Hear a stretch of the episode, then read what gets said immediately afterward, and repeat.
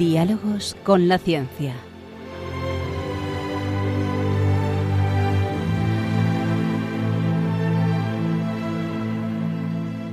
Dirigido por Javier Ángel Ramírez.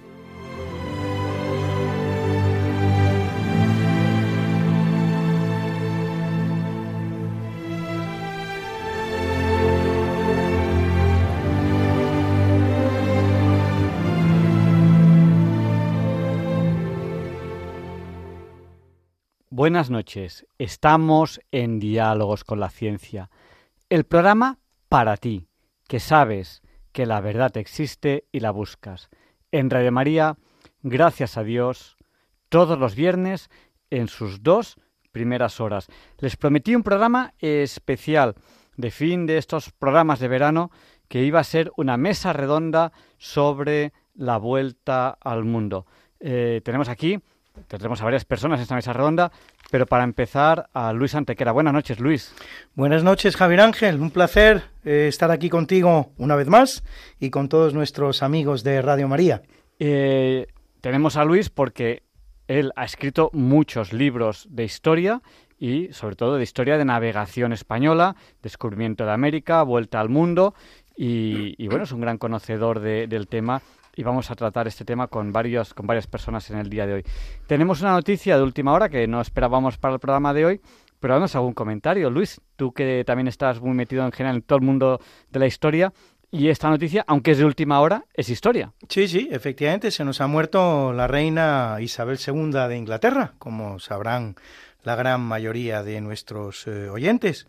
Un reinado larguísimo, de nada menos que 70 años, no era solo reina de Inglaterra y en general del Reino Unido, sino que es la reina de nada menos que 14 países. Esto se sabe poco, porque la Commonwealth es algo más que una especie de comunidad de países, sino que comparten jefe de Estado y ese jefe de Estado que comparten estos 14 países es la reina, ahora será el rey de Inglaterra, pero países, por ejemplo, tan inesperados como, Canadá o como Australia, aparte de multitud de pequeños países, pero nada menos que Canadá y Australia tienen como jefe de Estado ¿eh? al rey de Inglaterra, a la reina de Inglaterra. Eh, a Isabel II cabe el honor de haber tenido probablemente el reinado más largo de la historia, no sé si habrá algo similar eh, si revisamos mucho en la historia, 70 años nada menos, eh, sucede a su padre, Jorge VI, que era el rey tartamudo, se acordarán ustedes, ¿eh? el de la famosa película, que a su vez es hermano de Eduardo VIII, que se casó de manera morganática con la señora Simpson, razón por la cual tuvo que abdicar, y al abdicar, Jorge VI, que era el segundo de los hermanos, pues acaba siendo el rey. Luego de Jorge VI, pues eh, Isabel II. Ahora heredará el reino Carlos, Carlos de Inglaterra, del que, será, Carlos III. Efectivamente, del que tantos dudaban si llegaría al trono, y ya ha llegado, corría por ahí la mala especie por las redes de que había dejado a su madre como heredera universal en, en su propio testamento, pero no, he aquí el caso que ha llegado y que va a ser rey de Inglaterra. Y ya para terminar te diría una cosa, a mí me produce, Javier Ángel, una tremenda curiosidad eh, conocer cuál va a ser la dinastía, porque este señor abre dinastía al ser hijo de una reina y de un rey consorte o de un príncipe consorte, pues eh, abre dinastía y, todavía estoy preguntándome cuál va a ser el nombre de esta dinastía. A lo mejor a estas alturas ya el tema está resuelto, yo desde luego no lo conozco. La dinastía reinante es la dinastía de los Windsor, eh, que como muchos de ustedes sabrán simplemente es un pequeño truquito del que hizo uso la familia real británica que es, cuyo verdadero apellido es Saxo Coburgo Gotha, pero no querían reinar con un apellido alemán y se lo cambiaron por el apellido Windsor, que como muchos sabrán es el nombre del palacio preferido de la reina de Inglaterra, y ese es el nombre de la familia por este castillo. Pero claro, si atendemos a los apellidos del padre, del príncipe de Edimburgo, entonces eh, Carlos III de Inglaterra tendría que reinar como Schleswig-Holstein, Sonderburg, Glücksburg, Beck. Lo repito, Schleswig, Holstein, Sonderburg, Glücksburg, Beck, que es el mismo apellido de nuestra reina. Sofía de Grecia, ese es su apellido. ¿eh? Pues nada, decimos, de Grecia y ya está. Exactamente. Pero se abre otra posibilidad, que reine como Mombaten, porque el padre usaba como primer apellido el que en realidad era su segundo apellido, el apellido Mombaten, que a su vez es una latinización del auténtico apellido, que era Battenberg. Y aquí en España hemos tenido una reina Battenberg, que era la reina Victoria, la esposa de Alfonso XIII. Yo apostaría por esta última posibilidad, que va a reinar como Carlos Mombaten.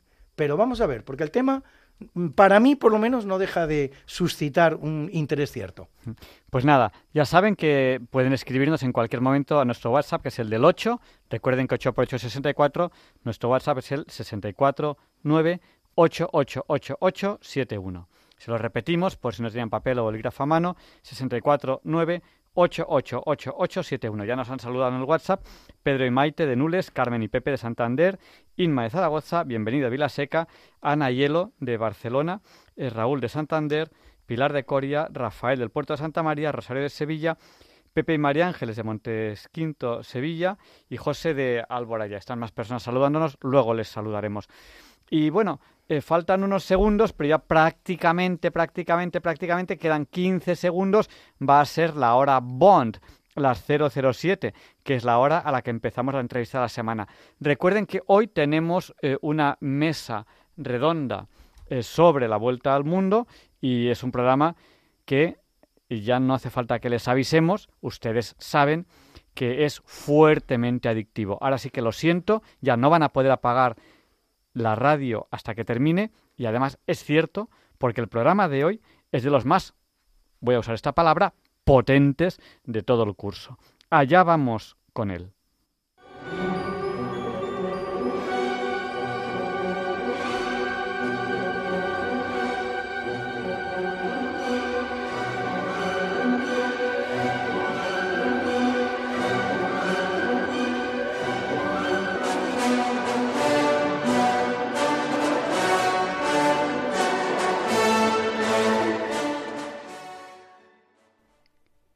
Y hoy, aquí en Diálogos con la Ciencia, es un honor para nosotros tener a Marcelino González Fernández. Él es capitán de navío retirado, estudioso de historia, especialmente historia naval, y ha escrito muchos libros, ha participado en muchas jornadas, en muchos congresos sobre historia naval.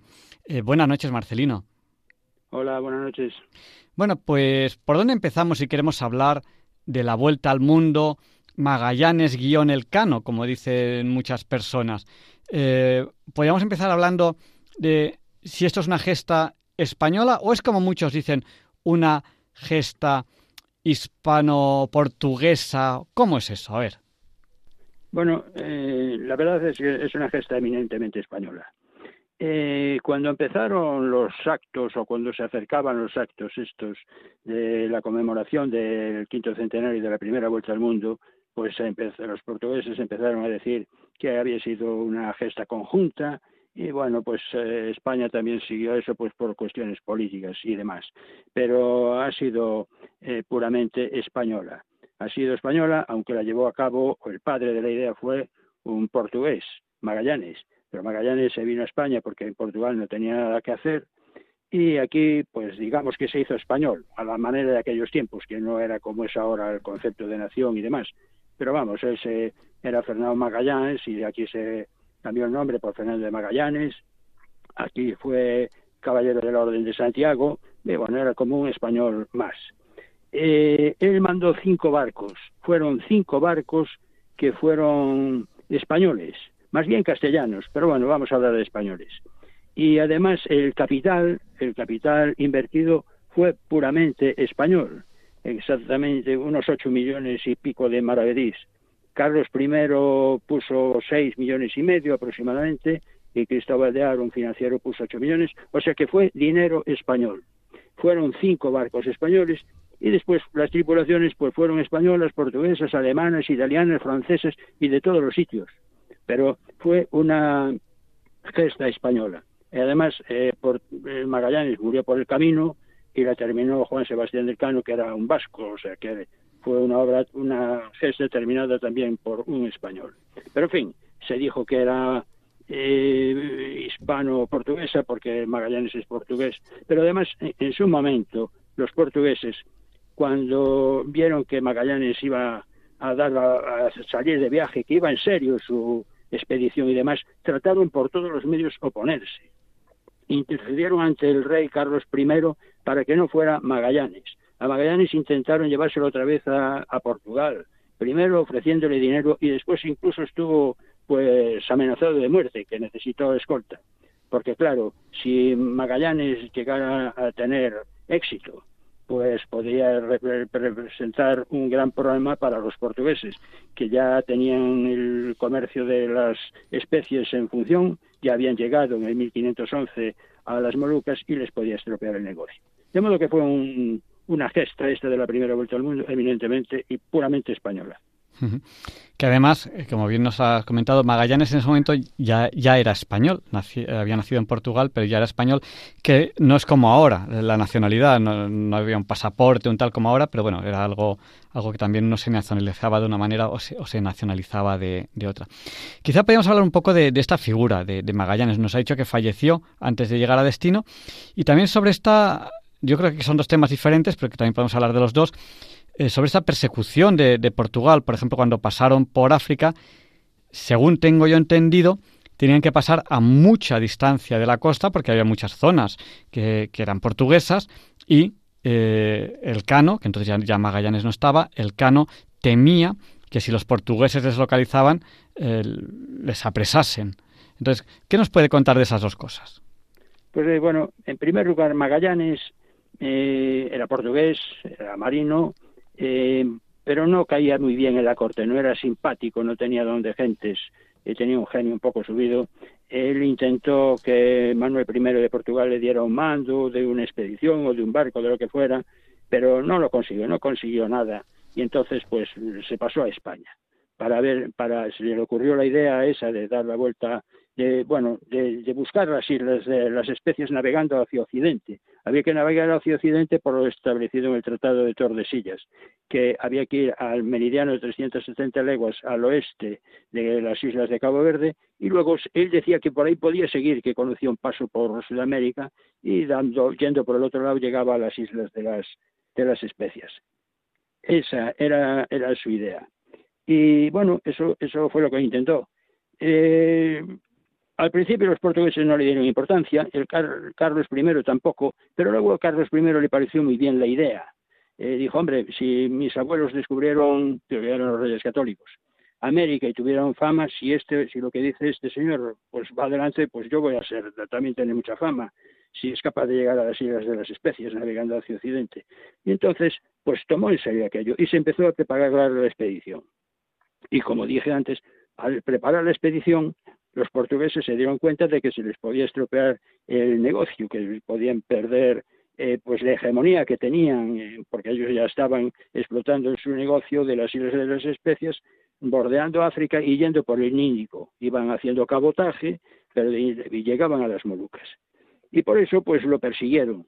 Y, y hubo, durante todo el tiempo, los, los portugueses estuvieron persiguiéndolos, intentaron interceptar a, las, a la expedición cuando iba por la mar, allá en las Molucas tuvieron pegas porque los españoles llegaron a Tidore y muy cerca estaba la isla de Ternate, que estaba ocupada por portugueses, la Trinidad, que se quedó allí a, reparar cuando se vino la victoria, y cuando reparó salió a navegar e intentar mm, regresar a América por el Pacífico, pero no pudo, no pudo hacerlo por los vientos mm, reinantes, que eran contrarios, regresó a las Molucas y fue apresado por los portugueses y los hicieron prisioneros, les robaron todo y de los 17 hombres que llegaron con la con el barco de regreso a las Molucas, a España al final solamente llegaron supervivientes cuatro.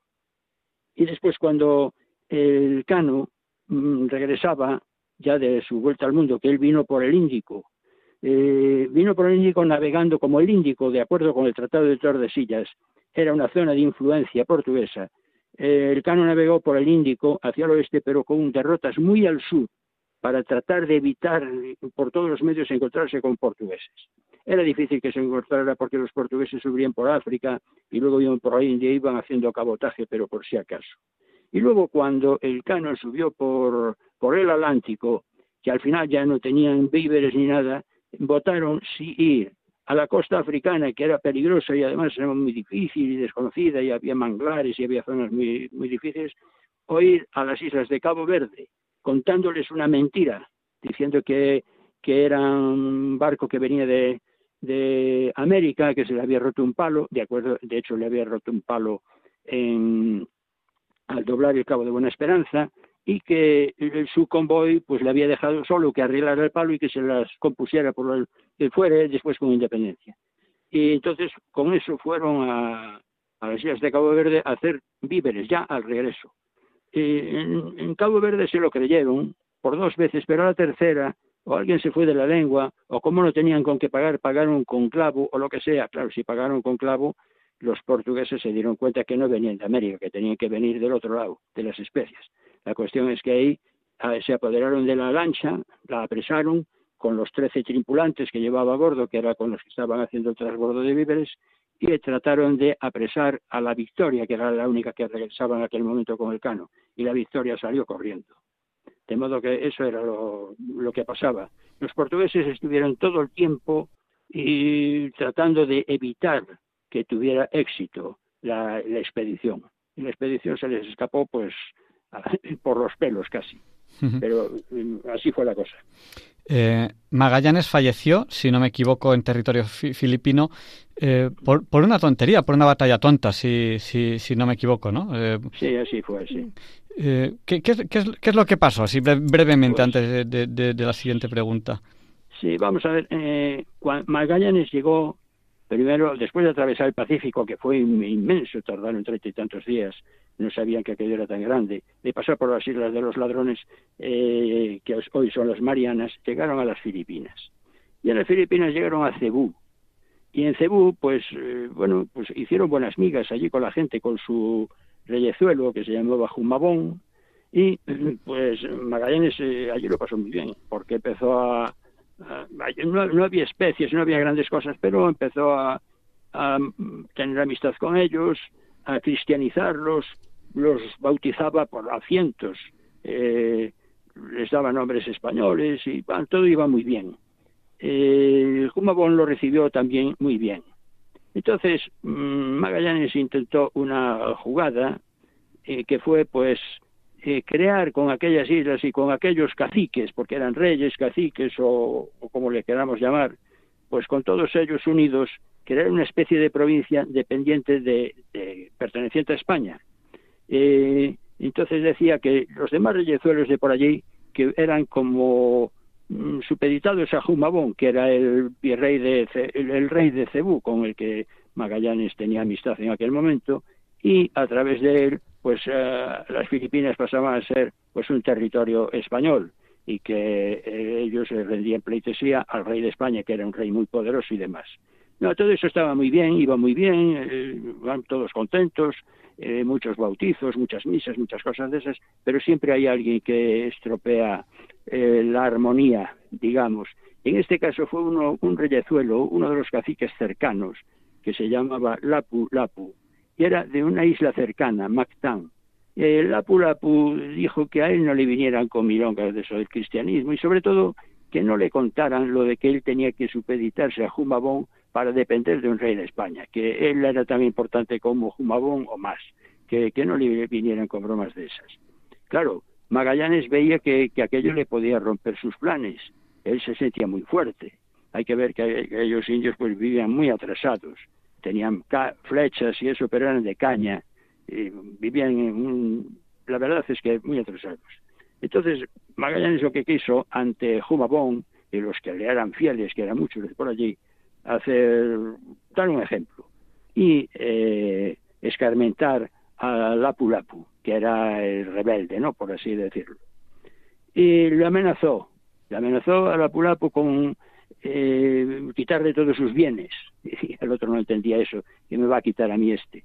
Y lo amenazó también con matarlo, eso sí lo entendió. Y lo que se le ocurrió a Magallanes en contra de las órdenes de Carlos I que decía que si que trataran bien a los indígenas y que si había algún problema que resolver que no pusiera en peligro la expedición y también sin oír a los consejos que le daban sus capitanes que decían que no se metieran en esos problemas, que en todo caso que mandara uno, alguno de ellos.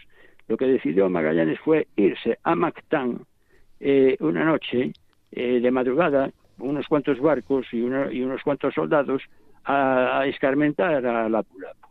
Bajaron en la playa, estaba en mar baja, bajaron allí con el agua hasta media pierna o algo así, muy lejos de la orilla, y en la orilla había un montón de indios que los recibieron tirándoles cañas, tirándoles lanzas, eh, tirándoles piedras, tirándoles lo que sea, que les rebotaban en las armaduras, hasta que se dieron cuenta de que tirándole o apuntando a algún sitio que no tenían esas cosas metálicas que ellos no sabían lo que era, pues que lo serían.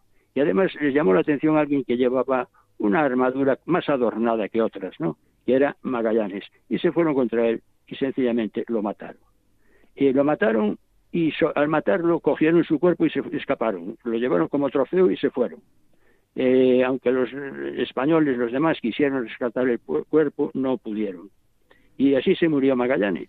Eh, ahí cometió el terrible fallo de irse contra eh, la Purapo para resolver un, un asunto de poca monta puso en peligro la expedición porque de hecho murió siendo el jefe de la expedición, hubo que nombrar a otro y causó muchos más problemas. Eso fue lo que ocurrió y eso fue pues en, en, abril de, de 1521, el 27 de abril. O sea que eh, a partir de entonces pues hubo una serie de cambios y demás hasta que se produjo el regreso de, de llegaron hasta que llegaron a las Malucas y después regresó al Cano con la victoria. Em, cuando hablamos de esta gesta, hablamos de la vuelta al mundo. Sin embargo, eh, cuando Marcelino González Fernández, que es capitán de navío retirado, que estamos entrevistando ahora mismo, que le hemos presentado como estudioso de historia naval, em, cuando él nos, nos, habla de esta gesta, nos dice que ellos lo que buscaban era un espacio, eh, perdón, eh, buscar, buscar las especias navegando a Occidente. Entonces, ellos no tenían la idea de dar la vuelta al mundo. ¿Cuál era su idea? O, sí tenían la idea. ¿Cuál era la, idea, la idea de la expedición? Lo de dar la vuelta al mundo fue circunstancial o accidental. Ellos no fueron a dar la vuelta al mundo. O sea, no, la expedición de Magallanes y el Cano no tenía nada que ver con dar la vuelta al mundo. Eso ocurrió porque salió así. La, ellos eran buscar las islas de las especias. Desde ya desde el siglo XV estaban cuando los turcos tomaron eh, Bizancio cortaron el camino de las especias, sobre todo que venían muchas a Europa y eran muy apreciadas y se pagaba por ello su precio en oro. Y entonces se empezó a buscar un camino por el mar eh, para traerlas por otros sitios. Y ahí estuvieron empeñados sobre todo España y Portugal. Bueno, y de España concretamente Castilla. Y eso era lo que a lo que salió el cano su, esto, perdón, Magallanes, que fue el padre de la idea. Y era para lo que había salido Colón en su momento, que luego fracasó porque encontró un muro enorme por el camino, caminando hacia los, navegando hacia Occidente para buscar las especies, se encontró el continente americano. Él se creía que había llegado, pero no, no era aquello. Tardó en convencerse.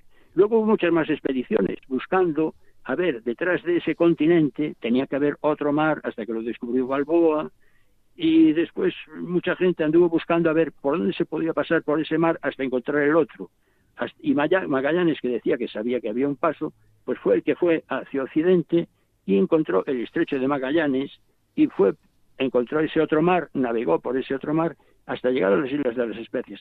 Su mm, fin era llegar a las Islas de las Especias y traer especias a España y buscar un camino por ahí que decían que era mejor que el portugués, que los portugueses iban bordeando África y, e iban por el Índigo, y esa era la misión.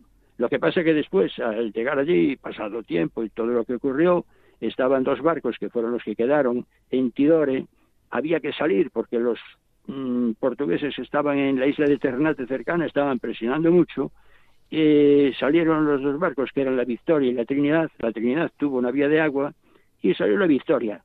Y los eh, de Tidore que eh, se llevaron muy bien con ellos, el rey, el virrey de allí o el cacique de allí se, portó de maravilla, pues le aconsejó navegar aprovechando los vientos que había, monzones y los vientos reinantes en aquella época, que eran de levante, que se fuera hacia poniente, corriendo lo, más que pudiera, y fue lo que hizo en cuanto pudo.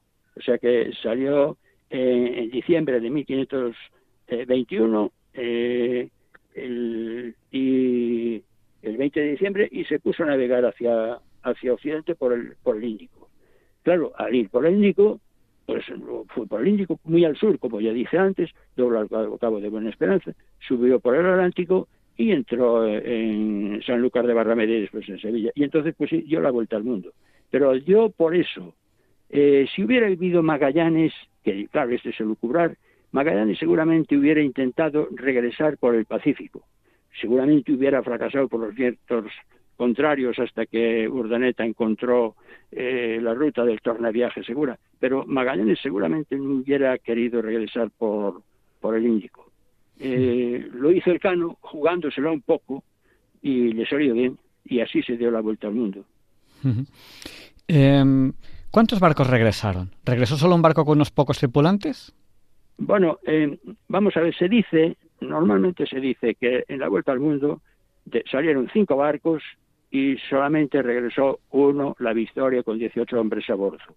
Porque salieron 200 y algo, si no me equivoco. Sí, 239 pongo yo, eh, por ahí, 239 pongo yo, pero vamos, sobre 240.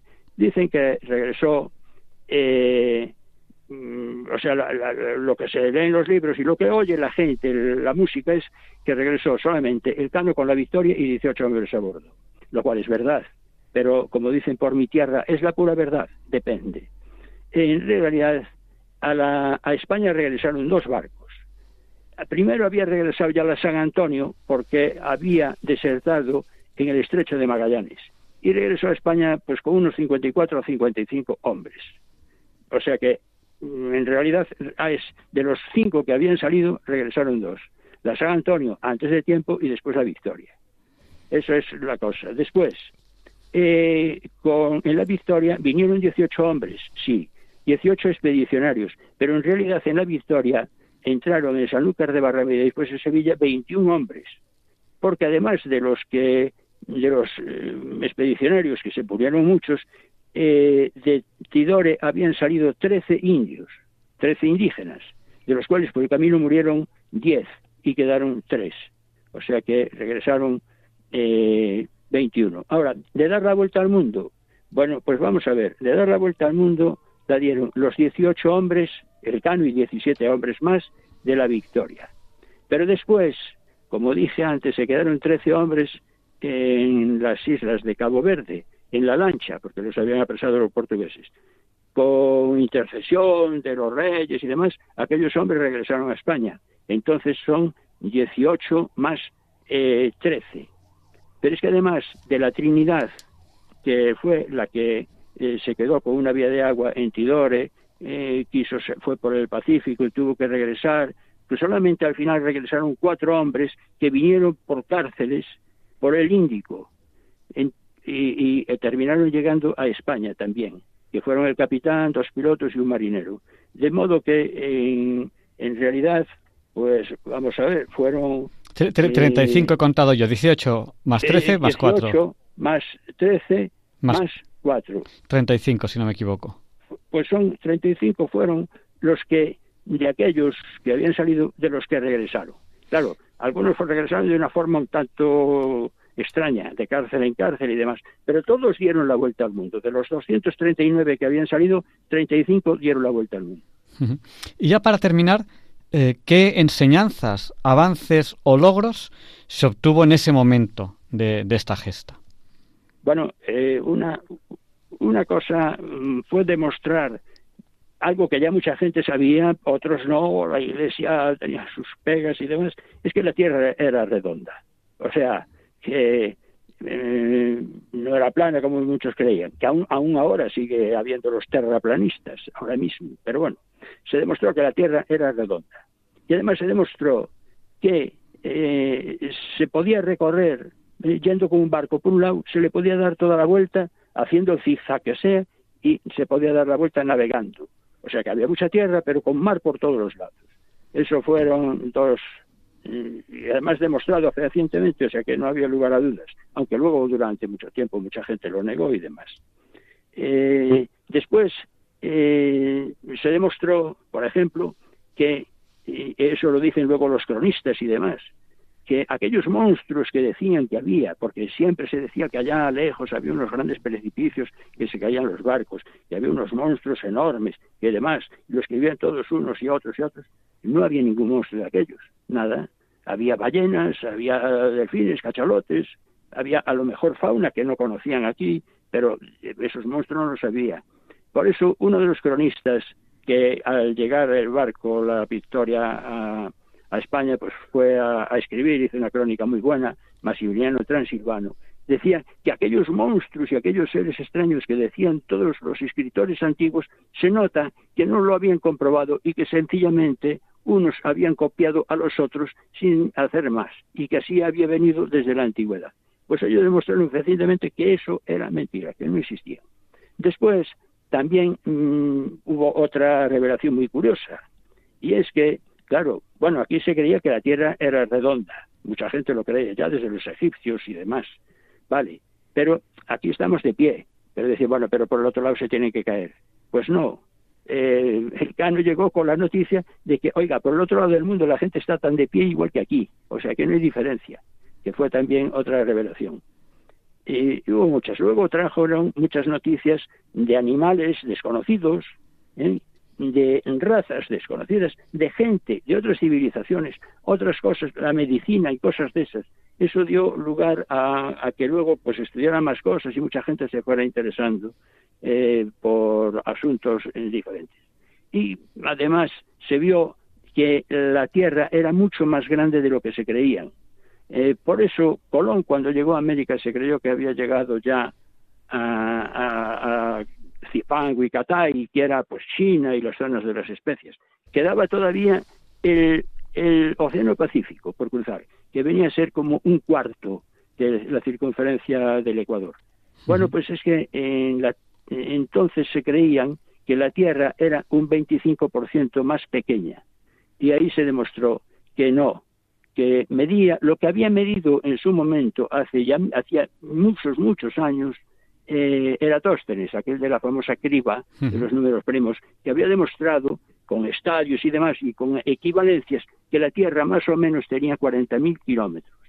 Pues luego lo dejaron en 30.000 por errores de cálculos y eso era lo que se creían. Y entonces los, las noticias que trajo el Cano, no, es que era mucho más grande. Y además, y ahí, al cerrar el círculo completo, tuvieron que aumentar en el padrón real, que era el mapa que tenían en la casa de contratación en Sevilla, un trozo enorme eh, por el oeste para meter todo el Pacífico y las islas que estaban al final, porque eh, y así ya tenían una visión completa, aunque les faltaba mucho por descubrir, pero una visión muy completa de todo el mundo.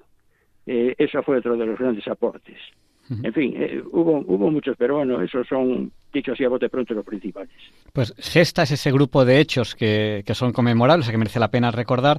Y hoy, con esta entrevista que hemos hecho a Marcelino González Fernández, capitán de navío retirado, estudios de historia naval. Él ha escrito muchos libros, ha participado en muchas jornadas, en muchos congresos a este respecto. Pues hoy queremos, hemos querido recordar con él esta, esta gesta, estos estos hechos históricos que merece la pena recordar. Muchísimas gracias, Marcelino, por habernos dedicado este tiempo esta noche. Ha sido un placer. Buenas noches. Buenas noches.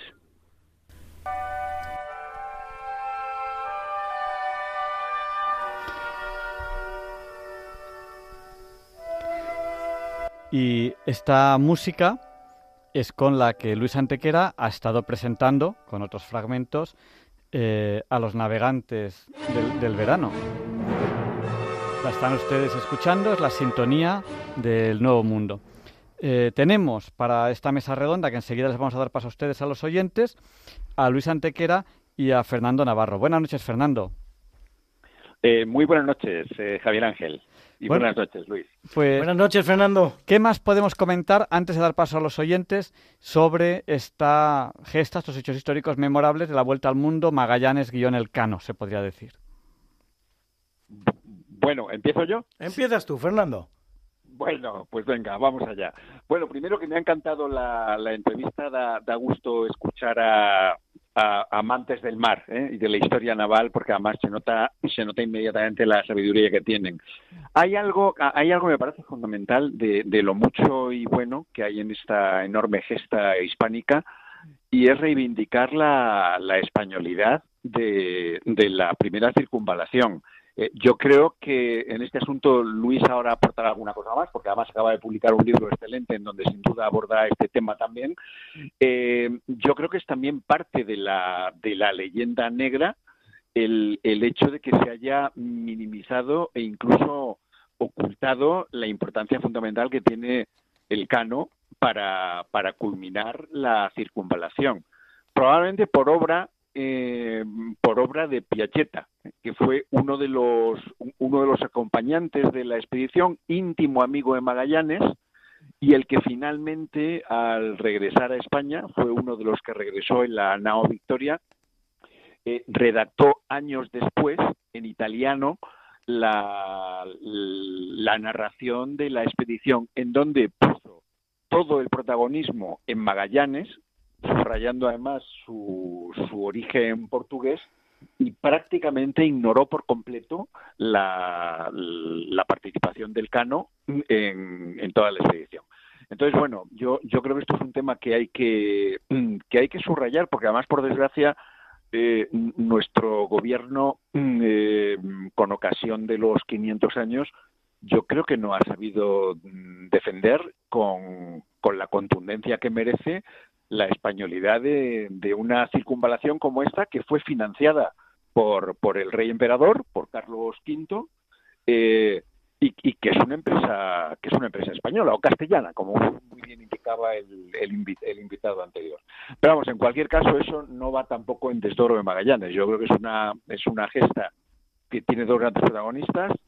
La empieza Magallanes, la termina el Cano y a ambos se les merece se les merece recuerdo y, memoria, pero sin olvidar que fue hecha, mm, insisto, eh, mm, por orden y a las órdenes del rey emperador, de Carlos V, el rey de España. Tienes toda la razón, Fernando. Pero fíjate, em, para mí el tema, eh, claro, ellos lo están intentando los portugueses, quiero decir, desvirtuar en la manera en que a ellos les interesa.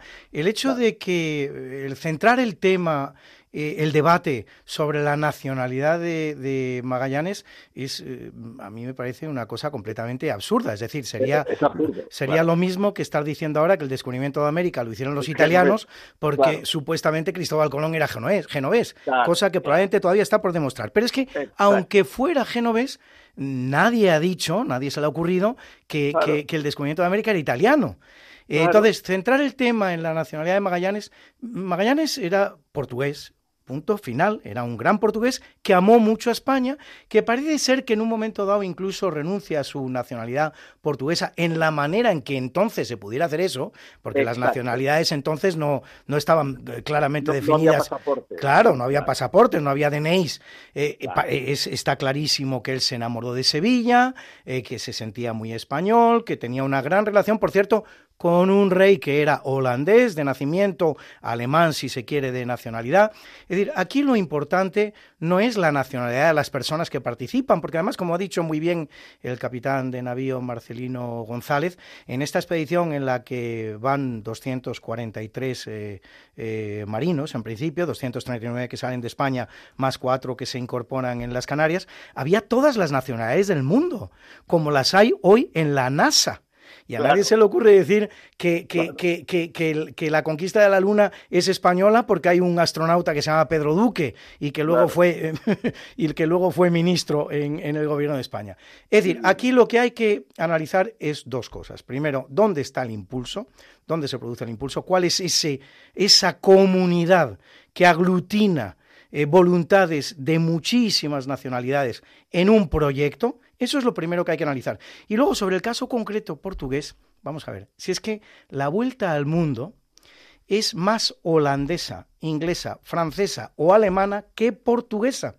Y no lo digo por animadversión a los portugueses, a mí me habría encantado, de verdad, porque les tengo mucha simpatía, me habría encantado poder decir que esto fue una gesta hispano-portuguesa. Pero es que Portugal, Portugal no forma parte de esta gesta por dos razones, que no tienen nada que ver con la nacionalidad de los muchos marineros portugueses que iban en esa expedición, empezando por sus dos líderes, que son Magallanes y Faleiro, los dos portugueses. Pero es que esta gesta no puede ser portuguesa por dos razones. Primero, la primera y más importante, porque Portugal es completamente contraria al hallazgo de esta ruta. No es indiferente, no es que no crea en ella, no es que crea que es un gasto enorme que no puede eh, atender. No, no, no, es que Portugal no está interesado en que aparezca la segunda ruta. Ellos tienen. Se, quedan sin el monopolio. Se quedan sin el monopolio, efectivamente. Tienen un monopolio. Claro, un monopolio que les dura muchos años, que es producto de muchos trabajos, porque hay que conocer, hay que conocer lo que fue el siglo XV de los navegantes portugueses. Impresionante. Es impresionante. Es decir, los navegantes portugueses. la, epopeya africana, por ejemplo, el río eh, Congo, Angola. efectivamente. Es, absolutamente eh, increíble. Pero siempre cabotaje. Esto siempre en cabotaje. Los que se lanzan a alta mar son los marinos, los, los marinos y marineros españoles. Entonces, eh, mm, los portugueses no están interesados, es decir, son contrarios a la aventura de Magallanes. No son, como he dicho antes, holandeses, ingleses, franceses, no son neutrales, no es que no se hayan enterado. Son contrarios hasta tal son punto. contrarios, pero y además, fíjate, Luis, lo ha explicado muy bien el, invitado.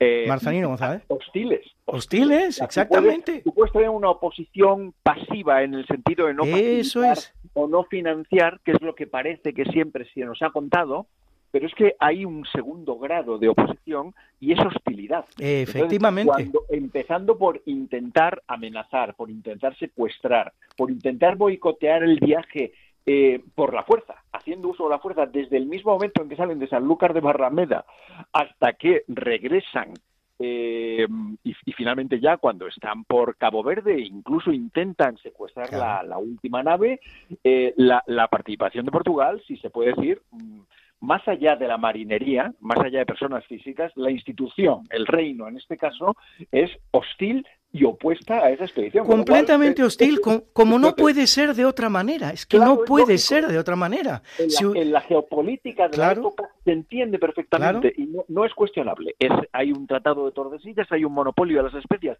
Pero además hay que saber también que las especias, hoy hablamos de esto y parece que es algo que sirve para aderezar la sopa. Pero, como, diría Fernando Sabater, eh, la circunvalación se hizo porque, porque había unos hombres que querían aderezar la sopa. Bueno, pero es que las especias el, el, valor económico de la época era exactamente el mismo que el del oro. Sí. Sí, sí, no, y se obtenían rentabilidades del 2000%, es decir, lo que se compraba, lo que se compraba por una unidad se vendía por 20. Claro. Entonces, efectivamente, hay una hostilidad absoluta y completa, ¿eh? porque no se quiere perder el monopolio. Ellos ya tienen la ruta africana y del Índico, y es un país muy pequeño, Portugal, con un millón de habitantes. España tiene siete, Francia, Italia, Alemania. Alemania no existe, Italia tampoco, pero bueno, eh, por hablar de unidades territoriales, tienen 15 millones de habitantes. Es decir, lo sorprendente es que un pueblo tan pequeño como Portugal, con un millón de habitantes, pudiera tener ese monopolio y ser en aquel momento la primera o la segunda potencia del mundo. Entonces, eso se basaba justamente en que no apareciera la segunda ruta, porque si aparecía la segunda ruta, había que defender con el mismo número de hombres el doble de eh, rutas. O sea, eh, eh, tan es así que el rey Manuel I el Afortunado no solo intenta asesinar como sabemos muy bien por Pigafetta, que has mencionado tú mismo, no solo intenta asesinar a Magallanes en Sevilla, sino que su segundo intento es todavía más revelador es el de comprarle, se ha referido Marcelino González al tema, comprar a Magallanes, pero no comprar a Magallanes, ojo, esto debe quedar bien claro, no comprar a Magallanes para que la empresa que iba a hacer con España la hiciera con Portugal, no, comprar a Magallanes para que no llevara a cabo la empresa. Exacto, para abortarla en origen. para abortarla en origen. Entonces, esa es la primera razón por la que la aventura no puede, en esencia, no puede ser portuguesa. Y luego ya en los hechos prácticos es que los intentos reales de abortar esta expedición son siete. Siete intentos de los portugueses de abortar la expedición, que están muy definidos, no es que yo diga siete porque es una cifra que me parece muy bonita, son siete las maneras claras y evidentes y prácticas que tiene el rey Manuel I de Portugal de intentar abortar la operación y por cierto estuvo muy cerca de hacerlo, muy cerca de conseguirlo. Totalmente, pero fíjate también, fíjate que el que Portugal se jugaba no solo perder el monopolio del acceso a las Molucas, que era que era la zona principal de producción de las especias, sino también en el caso de acceder a ellas por otra ruta, por la ruta occidental, que se pudiera descubrir que las Molucas quedaban en la demarcación que le había correspondido a España, a Castilla, después del Tratado de Tordesillas. Porque claro, todo esto lo estamos viendo ahora. El mundo se descubre que tiene unas dimensiones mayores de las que se pensaba. Aparece un océano enorme que no se conocía hasta entonces. ¿eh? Bueno, lo había visto Núñez de Balboa desde Panamá, pero lo había visto, nada más, no había visto ni podía calcular ni imaginar la inmensidad que tenía. Entonces, la propia ubicación geográfica de las Molucas eh, estaba en riesgo. ¿eh? De hecho, tardó un tiempo en, en definirse si finalmente era territorio que correspondía a la corona de Portugal o, a España o a Castilla, ¿no? Es Carlos V el que mm, el que lo cede, ¿no? Yo creo que a través de su matrimonio, ¿no? bueno, esto es una, efectivamente, has dado en, el clavo. Esta es la segunda cuestión clave, el emplazamiento de las Molucas, que finalmente, con los conocimientos que tenemos hoy día, pues parece que entraban en la demarcación portuguesa. Pero esto efectivamente se tarda mucho en descubrir. Se negocia, con los conocimientos que había en la época, se negocia lo que se llama el Tratado de Zaragoza de 1529, por lo tanto 37 años posterior al de Tordesillas, al que a mí me gusta llamar Tordesillas II, ¿eh? porque es el complemento de Tordesillas. En Tordesillas se determina eh, a partir de qué línea es territorio portugués y antes de esa línea es territorio español, pero claro, ahora hay que determinar dónde está el antimeridiano y cuál es la línea, por dónde pasa esa línea que se ha marcado en Tordesillas. Y esto es lo que se define en Zaragoza. Y muy ventajosamente, una vez más, para Carlos V, porque eh, con los conocimientos que había en aquel momento, pues se llega a la conclusión de que las Molucas son españolas, aunque parece que no lo son.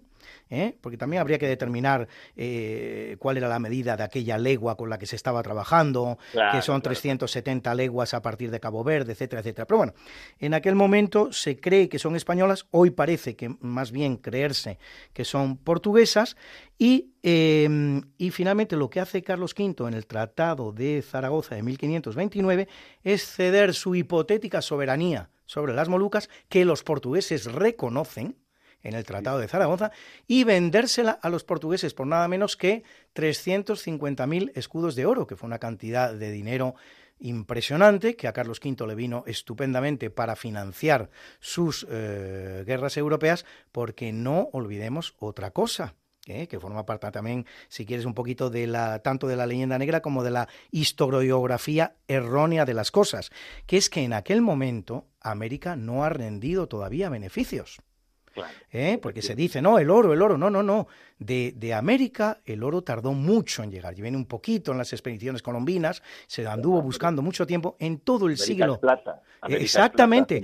Lo que viene es plata. Y ojo, a partir de 1545 que se descubren las minas del Potosí. Aquí estamos hablando todavía del 1529. América no produce beneficios, no hay tal oro americano, no hay tal plata americana, todavía tardará en aparecer. América es un esfuerzo colosal para los españoles que se basa, ni más ni menos, ese esfuerzo, en el deseo de la reina católica de llenar los cielos con nuevos cristianos. Eso...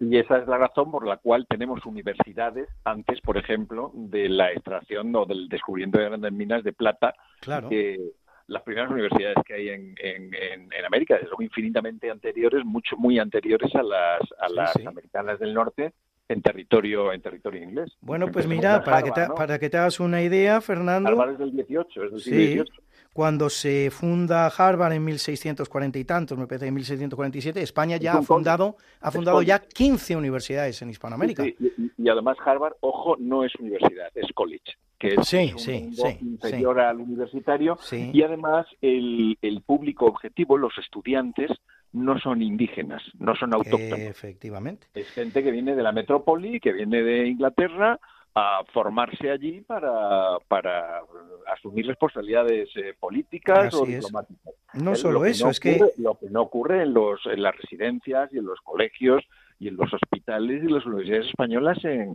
en, en, América y en Filipinas, que llega a haber dos también. ¿eh? Sí, sí, efectivamente, la primera universidad de toda Asia es la universidad que funda el obispo Miguel Benavides, ¿eh? también en 1570, una cosa así, en 1565 se produce la conquista definitiva de Filipinas, pero claro, aquí el, el capitán de navío Marcelino González nos ha estado hablando de la primera conquista de Filipinas, que es la que tiene lugar con Magallanes, 1521, pero eso no es una conquista, es decir, al final los españoles tienen que salir pitando, valga, valga la palabra, se van a lo que era la verdadera finalidad de la expedición, porque Aquí tenemos otro, otro misterio de esta expedición. ¿Por qué Magallanes se va a Filipinas? A eso no se ha dado una respuesta absolutamente convincente, porque eh, el objetivo de esa expedición era llegar a las Molucas y hacer cargamento era tirar hacia el sur de los Molucas. efectivamente, cosa para la que los navegantes de aquella época estaban perfectamente capacitados. O sea que no es que tampoco cabe hablar de un error, no, quería ir a las Molucas y acabó en Filipinas. No, no, no. Él si hubiera querido llegar a Molucas, llega, porque había un conocimiento suficiente por los navegantes para haber llegado a Molucas, pero no se sabe por qué razón eh, la emprende hacia Filipinas. Quiere crear efectivamente una especie de reino. Un reino, un reino vasallo. sí, el ser una especie de virrey le atrae más la gloria mm, de la historia que el dinero propiamente dicho, cosa que por cierto ya había demostrado. Ya había demostrado cuando el rey de Portugal lo quiere forrar de un fabuloso tesoro para que no lleve a cabo aquella aventura que le propone a Carlos V. Y sin embargo, él se empecina en llevar a cabo esa aventura que le puede llevar a la muerte como efectivamente le llevó. Pero él podría haber sido rico mucho antes sin hacer nada, sin hacer nada. El rey portugués le colmaba de riquezas con la única condición de no hacer nada, no de trabajar para el rey, insisto, esto es muy importante, sino de no hacer nada. Entonces, efectivamente, esto da un poquito un rasgo del carácter de, de, Magallanes que puede a su vez explicar el hecho de que se dirigiera hacia las Filipinas con la intención de crear un reino en vez de exacto en vez de ir a donde a donde se habría forrado dinero que eran las Molucas. Exacto. Eh, bueno la gente seguía seguía efectivamente con unos ideales más próximos yo te diría al, al ideal homérico no cuando cuando buscaban, mm, em, preferían vivir poco, pero ganar la inmortalidad pues a través de la literatura, antes que vivir una larga vida y, no haber hecho nada que mereciera la gloria del recuerdo, ¿no?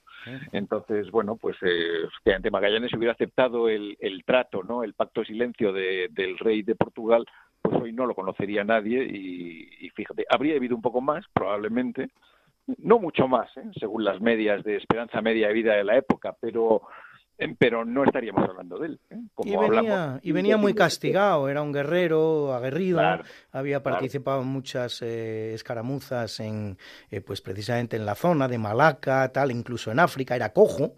O sea que efectivamente, como tú dices, pues sí, y luego mm, ya no recuerdo la edad, pero era mayorcito cuando emprende esta.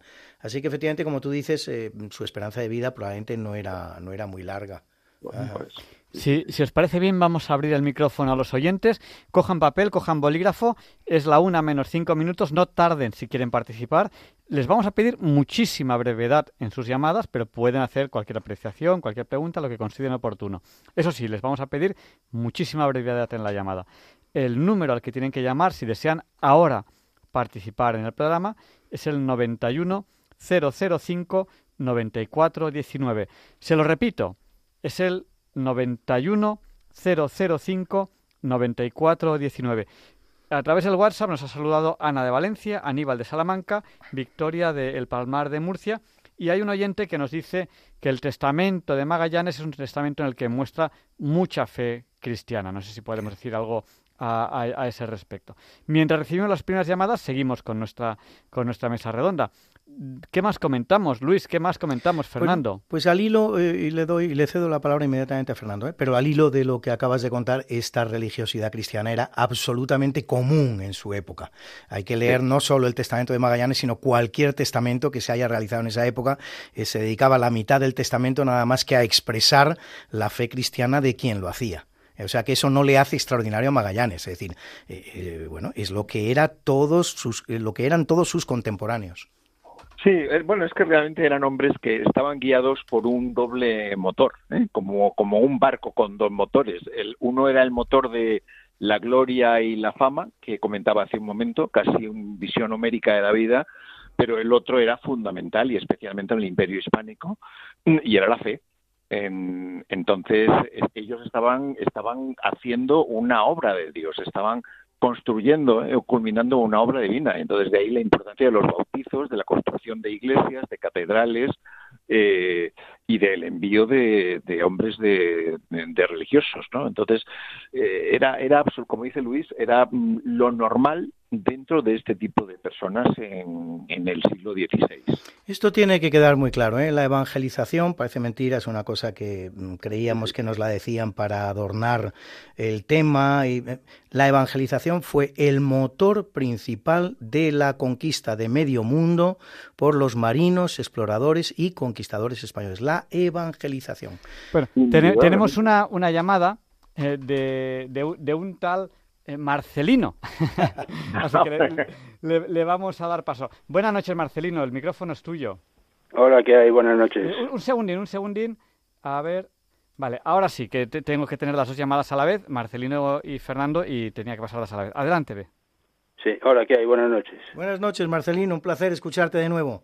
Buenas noches, Marcelino. Vamos a ver, yo solamente, bueno, me ha gustado, me, acabo de llegar, he visto la última parte, o he escuchado la última parte. Lo único, aclarar una cosa, eh, ahí estuvisteis diciendo que Magallanes eh, había llegado a las Filipinas, que porque había llegado, él llegó a las Filipinas de pura casualidad. Él cruzó el Pacífico, que no tenía ni idea, pasó por las, por las Islas de los Ladrones, que luego son las Marianas, y luego tiró para el oeste y encontró las Filipinas. O sea, no es que él fuera a las Filipinas, se las encontró, le llamó San Lázaro. Eh, lo que pasa es que lo curioso es porque se quedó ahí. Él se quedó ahí más tiempo del previsto por la jugada política que yo había contado en su momento pero él no es que fuera a las Filipinas, no. no, él llegó ahí porque, porque se encontró con aquello, no sabía ni que existía. Eh, solamente quería aclarar esto. Estoy completamente de acuerdo, Marcelino. No sé si de lo que hemos dicho ha podido deducirse otra cosa. No, claro. No, es que parecía, que decíais que había ido no, porque, porque, fue a las Filipinas, por eso. No, él no, fue, él no, fue a ningún lado. No, no, no, completamente de acuerdo. Él lo que no va es a las Molucas. Eso, eso está claro. Él estaba capacitado para llegar a las Molucas y no va a las Molucas. ¿Qué iba buscando? Eso es un secreto. Y se topa efectivamente con las Filipinas. Y al encontrarse con las Filipinas, pues eh, da, da a luz un nuevo proyecto que es el de un reino, un, virreinato español en medio del Pacífico. Pero efectivamente, él no tenía la menor información de que no, la podía tener, de que existieran unas islas eh, como las Filipinas y nada. Ahora, lo que sí debe quedar bien claro es que si él... A menos que hubiese un protonavegante. Sí, pero no ahí. Se habla del protonavegante eh, eh, en, América. efectivamente, este. aquí no, aquí no. En todo caso, en todo caso, lo que sí podría llegar y de hecho, y de hecho existía, eran eran navegantes, exploradores, comerciantes que venían desde Asia hacia Filipinas. Eso sí, pero desde Asia. Pero de eso no tenía conocimiento para nada Magallanes. Él probablemente, a lo mejor incluso en algún momento eh, se barruntó el llegar a la China o el llegar al, Zipango. Yo no tengo ni idea, no, no lo sé. Eh, yo creo que eso forma parte del secreto de la historia y se topó con las Filipinas. Pero lo que debe quedar claro, y, esto, en eso sí me afirmo, es que él, si hubiera querido ir a las Molucas, habría ido a las Molucas. bueno, ¿Qué, te parece esto, Marcelino? Pero le hubiera costado porque eh, aquello era el dédalo de islas y nadie tenía ni idea de dónde está. Sabía que estaba más o menos en el Ecuador y por allí cerca, porque de hecho estaba cerca. Pero vamos, eh, la cosa es así, ¿no? solamente quería aclarar eso. Y por otra parte decir que desde luego Magallanes eh, fue lo que fue porque tenía un genio muy raro, hizo cosas muy raras, pero siempre demostró una total... Eh, sintonía con el rey de España. Una enorme lealtad a lo largo de todo su... Y lo demostraron siempre. Nada más que eso. Cierto. muchísimas gracias, Marcelino. Vale, un abrazo. Eh, eh, ¿Cuelgas o te quedas en línea, lo que consideres oportuno? Bueno, me voy a quedar en línea un momento. Sí, por, si acaso alguien nos pregunta algo más. Por, ejemplo, tenemos una llamada de Manuel que nos llama desde Zaragoza, que nos ha llamado al 91 005 9419. Adelante, Manuel. Aquí estoy, buenas noches. bueno, brevemente, brevemente, lo exige el programa, lógicamente, quiero agradecer y reconocer la labor de todos los intervinientes en la mesa, tanto la exposición de Marcelino González Fernández como las explicaciones de Luis Antequera y Fernando Navarro. Primero quería decir que ya han quedado explicadas grandes partes de las dudas que podemos tener los oyentes. Por eso voy directamente a una parte que a mí me gusta saber porque soy un gran admirador, también crítico en su historia con España de Portugal, cuál es la posición actual oficial de Portugal. Contando con el silencio del gobierno de España casi total, ahora que se sabe todo, que no se puede negar falta de conocimientos, la actitud oficial de Portugal sobre la expedición de Magallanes y Elcano, ¿cuál es?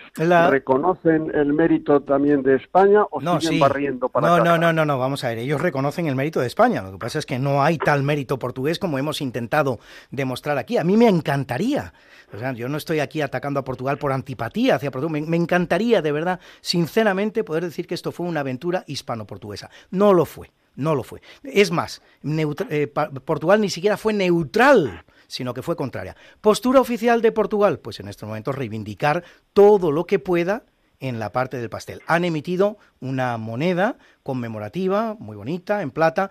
Están eh, precisamente ante la UNESCO intentando conseguir que se reconozca eh, la intervención portuguesa en la expedición y se han encontrado por parte de España no solo con un gobierno neutral, sino que me consta que el gobierno lo que ha dado instrucciones es de ir un paso más allá y de aceptar esta colaboración portuguesa que no tuvo lugar, esto debe quedar muy claro, que no tuvo lugar en ningún momento. Hasta siete veces intenta Portugal, y, de manera muy potente y muy importante, hasta siete veces, que podría mencionar, no hay espacio, siete veces intenta Portugal sabotear el proyecto que, como muy bien ha dicho también Marcelino González al principio en su intervención, no era de dar la vuelta al mundo, era de llegar a las Molucas, luego se da la vuelta al mundo. Pero ese proyecto Portugal lo sabotea en siete ocasiones, cosa que no hicieron ni los ingleses, ni los franceses, ni los holandeses, ni los genoveses, ni los venecianos, no lo hizo nadie, solo lo hizo Portugal. Pues yo, creo que eh, a lo mejor podíamos... Sí, muchas gracias Manuel, buenas noches. Sí, perdón, muchísimas gracias, buenas noches. Eh, a lo mejor podríamos eh, ir haciendo una, conclusión, es la una y cuatro minutos de cada uno de, los ponentes, que tenemos ahora mismo la suerte de que, están aquí todos, Marcelino también, y o si quieren comentar, comentar algo más. ¿Por dónde empezamos? Luis, dirígenos tú, ¿por dónde empezamos? Fernando, Marcelino, ¿prefieres empezar tú? Eh, como quieras, Javier Ángel, si quieres empiezo yo, pero vamos, yo no puedo mm, dirigirme más que justamente a eh, enfatizar que se trata de una aventura española, impulsada por los españoles, con intereses españoles, por los caminos que eran españoles. Lo que pasa es que España era semejante potencia en aquel momento que es donde se urden los proyectos a los que se unen todos los demás.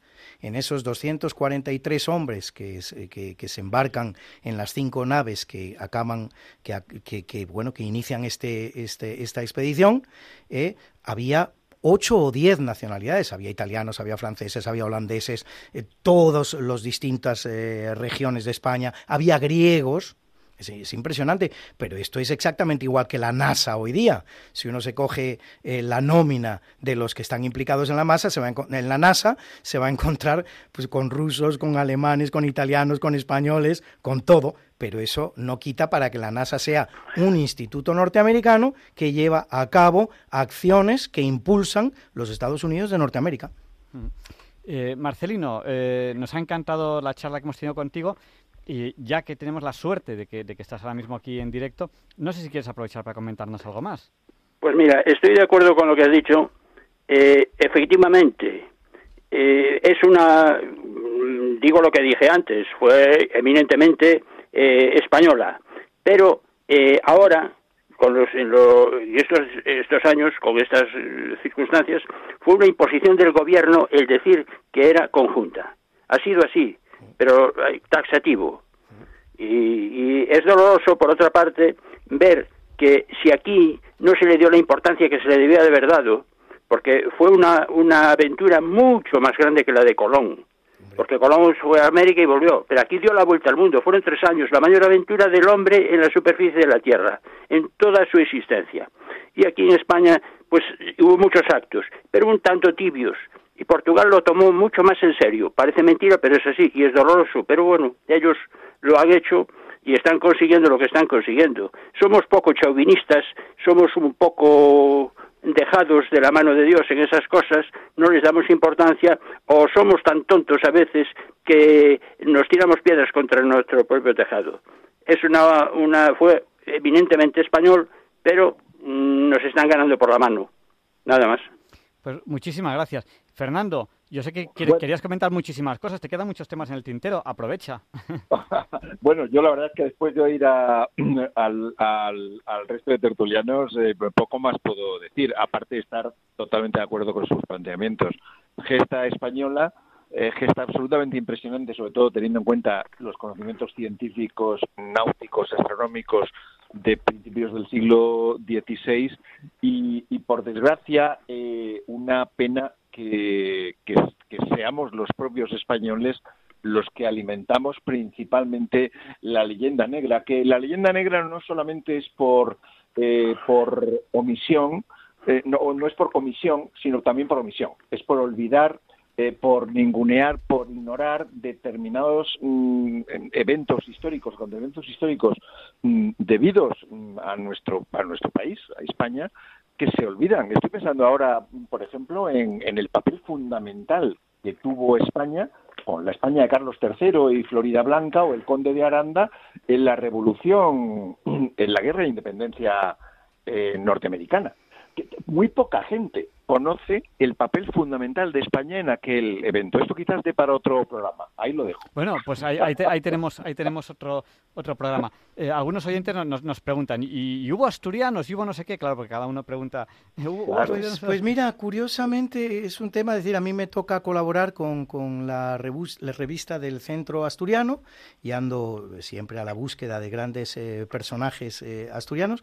Y la verdad es que mm, en América los asturianos participaron mucho menos de lo que habría sido eh, previsible y esperable. Y eso que hay grandes asturianos, como por ejemplo Pedro, Pedro Menéndez de Avilés, que funda la primera ciudad norteamericana, San Agustín, y otros. Pero, pero es curioso porque mm, fueron fueron muy tímidos los asturianos, por lo que hace, fíjate con la cantidad de asturianos que luego irán a América a partir del siglo XIX y XX, que en este momento es junto con las casas indianas. Exactamente, que justamente con, con los gallegos son precisamente de las regiones españolas que más han ido.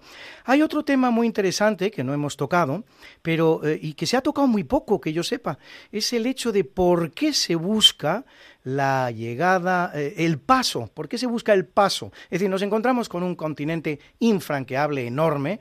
Eh, Cristóbal Colón cree que ha llegado a Asia, pero no ha llegado. Lo que se encuentra es un continente que va del polo norte al polo sur. ¿Y por qué se busca el paso por el sur? Es, como decía antes Fernando, un tema para otro programa, porque es digno de... Pero fíjate tú, aquí la suerte sonrió a España, porque si el paso se hubiera buscado por el norte, lo que de alguna manera habría sido incluso más lógico, ¿eh? porque las primeras expediciones españolas van hacia Norteamérica, hacia lo que hoy día son los Estados Unidos, etcétera, etcétera. Si el paso se hubiera buscado por el norte, no se habría encontrado nunca. El paso del norte al día de hoy es prácticamente impracticable. Gracias a que se buscó por el sur, se consiguió voy a decir con relativa facilidad, qué que, disparate, eh, hablar de facilidad en lo que fue la expedición de, de, de, Magallanes y Elcano. Pero bueno, se encontró. Es que si se hubiera buscado por el norte no se habría encontrado nunca. ¿Cuáles son las razones? Y termino, ¿eh? Las razones probablemente dos. Primero que por tierra los grandes imperios estaban llamando hacia el sur. Ya se había conquistado, para cuando se produce esta aventura, simultáneamente se ha conquistado el imperio azteca en el centro de América, luego vendrá el imperio peruano del que ya se está oyendo hablar, entonces ya por tierra la llamada va, va siendo hacia el sur. Pero luego también, si lo que se quería era ir a las Molucas, el camino corto era precisamente por el sur. Entonces esas son las dos circunstancias que hacen que el paso se busque por el sur. De no haberse hecho así, no se habría encontrado el paso de América en muchísimos más años, probablemente uno o dos siglos después. Sí, luego además también se pensaba el, que el río, la desembocadura del río de la Plata, enorme, en sí misma es un mar, em, podía conducir al, al, otro extremo. Claro, tampoco se sabían las dimensiones del, del continente. Bueno, no, no fue el Río de la Plata, de hecho allí murió su descubridor. Díaz de Solís. Díaz de Solís. Devorado por los caníbales, efectivamente. Los charrúas, los famosos charrúas que hoy juegan al fútbol. ya te digo yo que el fútbol, en el fútbol está lleno de hooligans. ¿eh? Sí, sí, sí, efectivamente. Y el pues propio Magallanes, el propio Magallanes hace una incursión en el, en el río, porque claro, él no tiene noticias de lo que ha hecho Díaz de Intenta, él mismo intenta el paso por el río de la Plata, pero pronto llega. El río de la Plata, para que lo sepan nuestros oyentes, es el río más ancho del mundo. Tiene 80 kilómetros de anchura a la altura de Buenos Aires hacia el otro lado que es Colonia, en, en, Uruguay, y 240 kilómetros en su desembocadura. En España habrá ocho o nueve ríos que sean más largos que el río de la Plata ancho. Fíjate. Claro, que, eso en sí mismo, claro, visto desde un navío, es, un mar, no puedes, no, no tiene, no, tienes visión de río, eh, y mucho menos con los ríos conocidos hasta el momento. el primer nombre que recibe es el de Mar Dulce. Es decir, llama la atención de Magallanes que aquello sea un mar, porque él lo ve como un mar, claro, no lo puede ver de otra manera, con 200... Pero de agua dulce. Pero de agua dulce, lo llama el mar dulce. Oye, si me permitís un momento... Por supuesto que sí. Es que, eh, ya que habláis del Río de la Plata y Magallanes, Magallanes decía que conocía un paso por el sur, pero lo mantenía en secreto para que no se lo copiara nadie, pero se convenció a Carlos I y demás. Yo creo que no lo conocía ese paso, porque él tiró hacia, hacia Brasil y luego se fue metiendo en todos los agujeros que encontró. Y entre ellos el, río de la Plata, que era el mar de Solís, que ya Solís había estado allí cuando se lo comieron los antropófagos, y él se metió por allí y estuvo allí tiempo.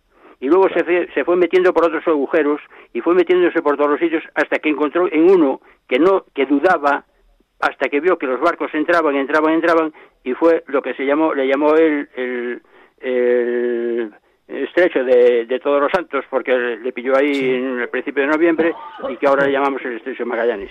Yo creo que lo encontró de casualidad. Él no sabía, yo creo que él no sabía que, que existía ese paso. Yo creo que se tiró un farol. Estoy completamente de acuerdo contigo, Marcelino. No tenía manera de saber la existencia de ese. Se, tiró un farol. El rey Carlos V, para fortuna de la historia, se lo creyó. El emperador Carlos V, rey Carlos I de España, se lo creyó y gracias a eso, pues eh, tenemos el, descubrimiento de los de los pasos. Pero él se tiró un farol. Él no tenía ni idea. totalmente. Otra cosa. Otra cosa. Si me permites un momento, cuando regresó la San Antonio, el escribano, que ahora no recuerdo el nombre, que fue el que organizó toda la revuelta para que la San Antonio eh, esto desertara, pues él estuvo en la cárcel, pero al poco tiempo lo soltaron y le dieron una expedición para buscar el paso por el norte. Claro. y anduvo buscando el paso por el norte, pero claro, fracasó porque, como tú muy bien dices, no existe. O no existía. Porque ahora con los deshielos puede que sí, pero pero no existía. Lo anduvieron buscando también por el norte. También estuvo Caboto y estuvo gente buscándolo, pero no, no, se encontró porque no existía, claro. Bueno, los intentos de descubrir el paso del norte se cuentan por decenas, por decenas, y ahí participan además muchas nacionalidades, ¿eh? muchas marinas. lo, curioso, lo curioso es que el que había promovido la revuelta de la San Antonio mm. le mandaron con una expedición a buscar ese paso. Sí, sí, curioso. pues muchísimas gracias. yo creo que tenemos que terminar ya este programa, pero nos da, nos da lugar a, otros programas. Dime, Luis. No, no, eh, si Fernando quería añadir algo, simplemente. Que no, no, creo que quería añadir algo. Nada más, bueno, básicamente que bueno que efectivamente estaba muy despistado, coincido lo que decís, él no conocía, habría oído disparos de que había un paso por el sur, pero evidentemente no lo conocía, iba picoteando por aquí y por allá, y esa es la razón principal del motín mm, grave que tiene en, la zona. ¿eh? Cuando sí, en San Julián. En San Julián se, amotina, incluso algunos son ejecutados, otros abandonados en una isla eh, desierta y bueno, pues esa es la razón. La marinería se da cuenta de que su capitán está dando palos de ciego. Pues muchísimas gracias a todos y, bueno, tenemos un par de programas más que hacer solo con lo que hemos hablado aquí, que eso es lo que pasa. Uno empieza con un programa y acaba con, con diez. Muchísimas gracias y buenas noches. Buenas noches. Buenas noches, un placerazo haber contado con compañeros de esta categoría en la mesa hoy conmigo. Muchas gracias, Fernando. Muchas gracias, Marcelino. Muchas gracias. Un abrazo, buenas noches. Buenas noches. Y a continuación, Leonardo Daimiel Per de Madrid presenta la sección Pensar y Sentir.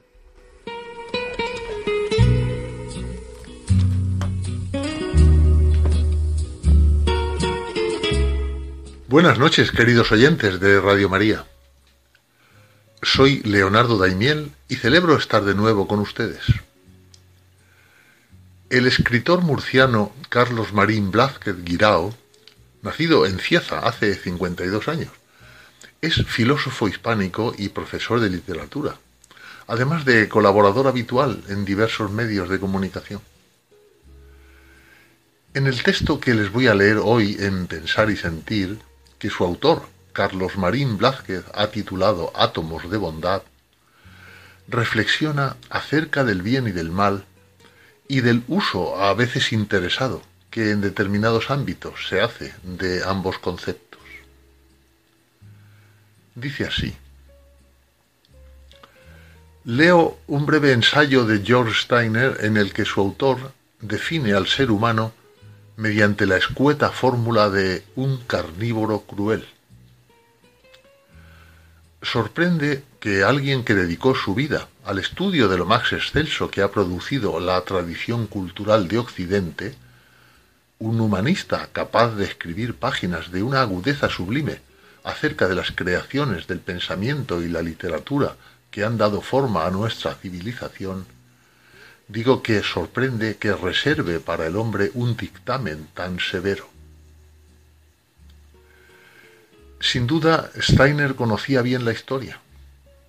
Sabía de las consecuencias de la ruptura del hombre con el acontecimiento misterioso de la creación y de la caída subsiguiente en una tiniebla de barbarie que desde la muerte de Abel no ha dejado de reproducirse. Frente a esa dinámica de la aniquilación mutua, parece decirse Steiner, que poco representan la belleza de un poema, la plenitud sensorial de un cuadro, el deslumbrante rigor de cualquiera de las grandes hipótesis de la especulación filosófica o científica con que se adorna nuestra especie. No hay una sola manifestación del genio humano que compense el asesinato de un inocente. Todas las edificantes retóricas acerca del esplendor de nuestros progresos morales no valen nada frente al llanto de un niño hambriento.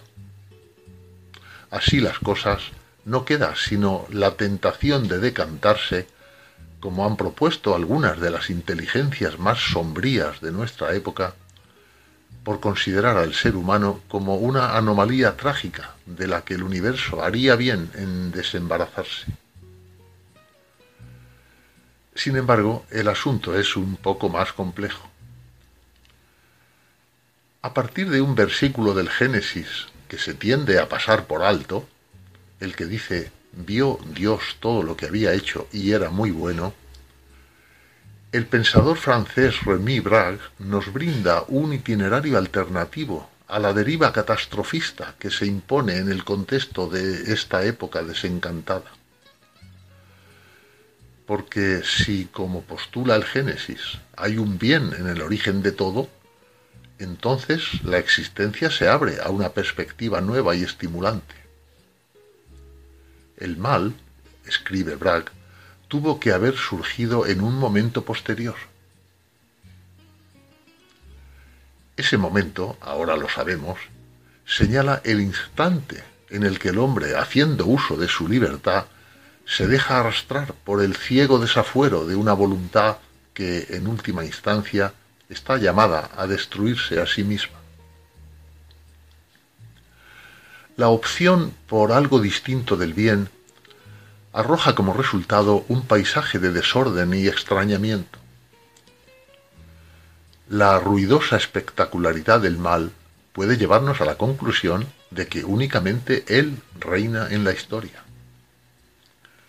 De hecho, en aquellas ocasiones en que se ha manifestado como expresión de un agresivo instinto de poder, no es raro que se haya visto recompensado con cotas ingentes de adhesión, entusiasmo y prestigio. En cambio, el bien acostumbra a moverse de puntillas.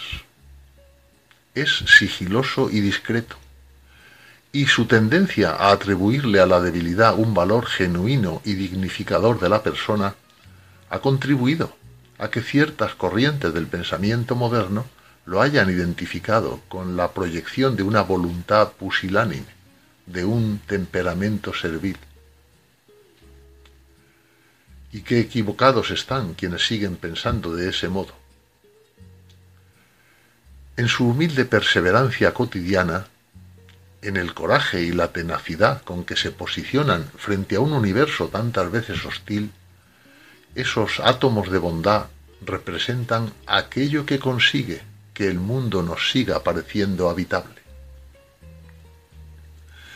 Y es una tarea crucial recordar todo esto en una época que postula el relativismo como brújula de los comportamientos personales y que politiza el bien falsificándolo bajo la forma de un victimismo de saldo. Sólo así aprenderemos a poner a buen recaudo una evidencia que los grandes simplificadores de nuestro tiempo han intentado ocultar a los requerimientos de nuestro sentido común y de nuestras preocupaciones más obvias, la irreductible complejidad del ser humano. en una dimensión infinitesimal muchas veces deslizándose como una desconcertante rareza entre el fragor de las diversas hecatombes que han sacudido a la humanidad, el bien se ha encarnado para testimoniar que la historia no es sólo el espacio en el que el mal surge y se despliega, sino también el ámbito en cuyo seno acontece el hecho posible y cierto de la redención. Termina así este texto escrito por Carlos Marín Blas. ¿Qué es en realidad el hombre? se pregunta Víctor Frank en ese libro tan hermoso como estremecedor que es El hombre en busca de sentido. Y se responde, es el ser que siempre decide lo que es. Es el que ha inventado las cámaras de gas, pero también el que ha entrado en ellas con paso firme, musitando una oración. Ni en las horas más oscuras de la humanidad ha dejado de brillar esa verdad suprema.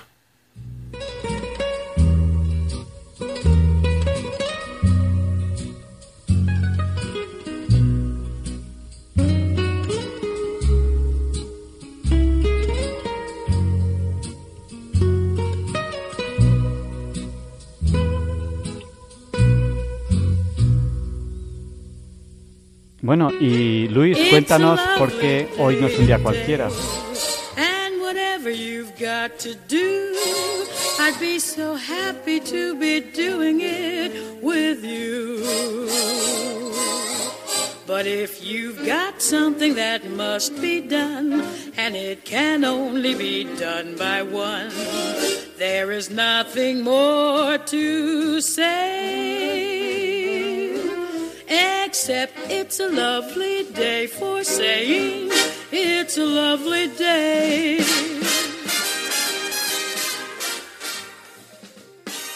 No, Javier Ángel, no directos compañeros de Diálogos con la Ciencia, no, queridísimos oyentes de Radio María. Claro que no es un día cualquiera, ningún día es un día cualquiera. Y este 9 de septiembre que nos disponemos a comenzar ahora mismo, tampoco porque en fecha tal, pero del año 9 después de Cristo, en 9 después de Cristo, en la batalla del bosque de Teotoburgo, en la actual Alemania, la alianza del jefe de la tribu germánica Querusca, Arminio, con otras seis igualmente germánicas, aniquila a tres legiones romanas de Publio Quintilio Varo, una victoria que marcará para siempre el limes romano con Germania. El desastre causará tal depresión en Roma que durante varios meses Augusto no se cortará ni la barba ni el pelo y a veces se golpea la cabeza gritando Quintilio, Quintilio, devuélveme mis legiones. Expulsa de la capital a sus guardaespaldas germanos y cada aniversario de la batalla se viste de luto.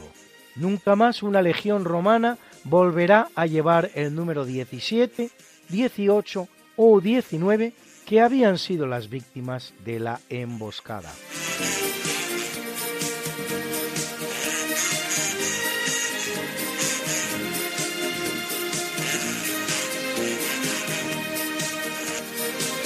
En 1091 los almorávides, que han entrado por segunda vez en 1090 en la península. Desde Marruecos inician el asalto de la taifa de Sevilla que tienen sitiada desde hace ya cuatro meses, consiguiendo la rendición del rey Al-Mutamid, que se exilia en Ahmad, cerca de Marrakech, donde morirá cinco años más tarde. Con él se va su bellísima esposa Rumaiquilla, a la que según las crónicas había conocido cuando paseando por el Guadalquivir, el que era aficionado a la poesía, improvisa un verso. El viento teje lorigas sobre las aguas, y se lo completa una joven que se hallaba oculta entre los juncos, diciendo ¿Qué coraza si se helaran? Joven que no era otra que Rumaiquilla, de la que el rey cae prendado instantáneamente.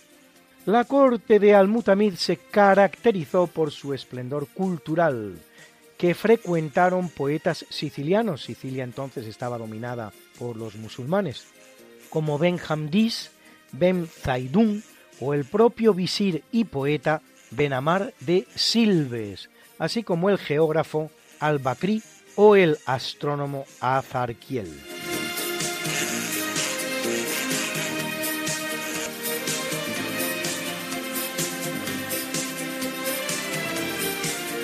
En el capítulo siempre fecundo de la conquista, colonización y evangelización de América por los españoles, que va a permitir a los indígenas americanos el tránsito del neolítico al renacimiento en apenas dos generaciones, un tránsito que a los europeos había costado 7.000 enteros años, en 1530 el explorador holandés Nicolás Federman, al servicio de la corona de España y por cuenta de los banqueros Fugger, financian a Carlos V, comienza su expedición por el territorio de los Ayamán en busca del reino de Caroana en Venezuela. En 1534 la Iglesia de México que viene construyendo desde 1524 Hernán Cortés es elevada al rango de catedral por bula de Clemente VII.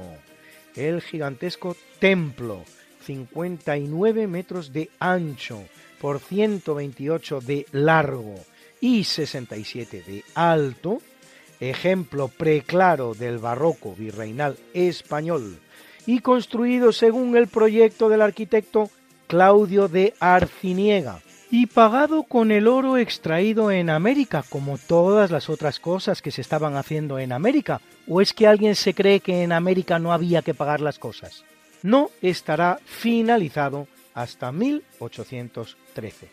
Y en 1541, Beatriz de la Cueva, viuda del conquistador Pedro de Alvarado, jura su cargo como gobernadora del reino de Guatemala, que abarcaba entonces todo Centroamérica, desde Chiapas al sur de México hasta Costa Rica, casi ya en América del Sur, muriendo la pobre al día siguiente cuando un terremoto derrumba la capilla en la que se hallaba rezando. Y tal día como hoy, señores, estaba llegando a Sevilla la nao Victoria después de haber tocado dos días antes en Sanlúcar de Barrameda, completando así la mayor gesta que haya conocido la humanidad en toda la historia, la mayor gesta que haya conocido la humanidad en toda la historia, mayor incluso que el propio descubrimiento de América, que la batalla de Cajamarca en que con 168 hombres Francisco Pizarro conquista el imperio peruano, el cruce de los Alpes por Aníbal o por César, o la llegada de Alejandro Magno a la India y la llegada del hombre a la luna. La vuelta al mundo, completada por 18 titanes, con un Hércules al mando por nombre Juan Sebastián Elcano, después de haber cerrado en tres años y un mes la completa circunferencia terrestre.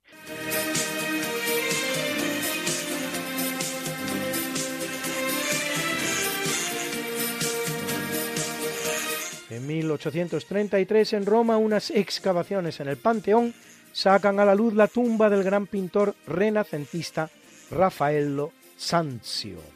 El Panteón de Roma es un templo mandado levantar por Marco Agripa durante el reinado de Augusto y terminado por el emperador Adriano, que incluso pudo participar en su diseño y cuyo nombre significa todos los dioses de Pan, todos, y Teón, dioses, con una cúpula que será durante siglos la cúpula más grande del mundo, con una altura de 43 metros y un diámetro idéntico. Ahí radica la paradoja matemática de la construcción. Si la cúpula se prolongara hasta el suelo, justo reposaría sobre él. Bajo ella están enterrados tres reyes, Vittorio Emanuele II, padre de la Italia unificada, su hijo Humberto I, la esposa de este, Margarita de Saboya, y Vittorio Emanuele III.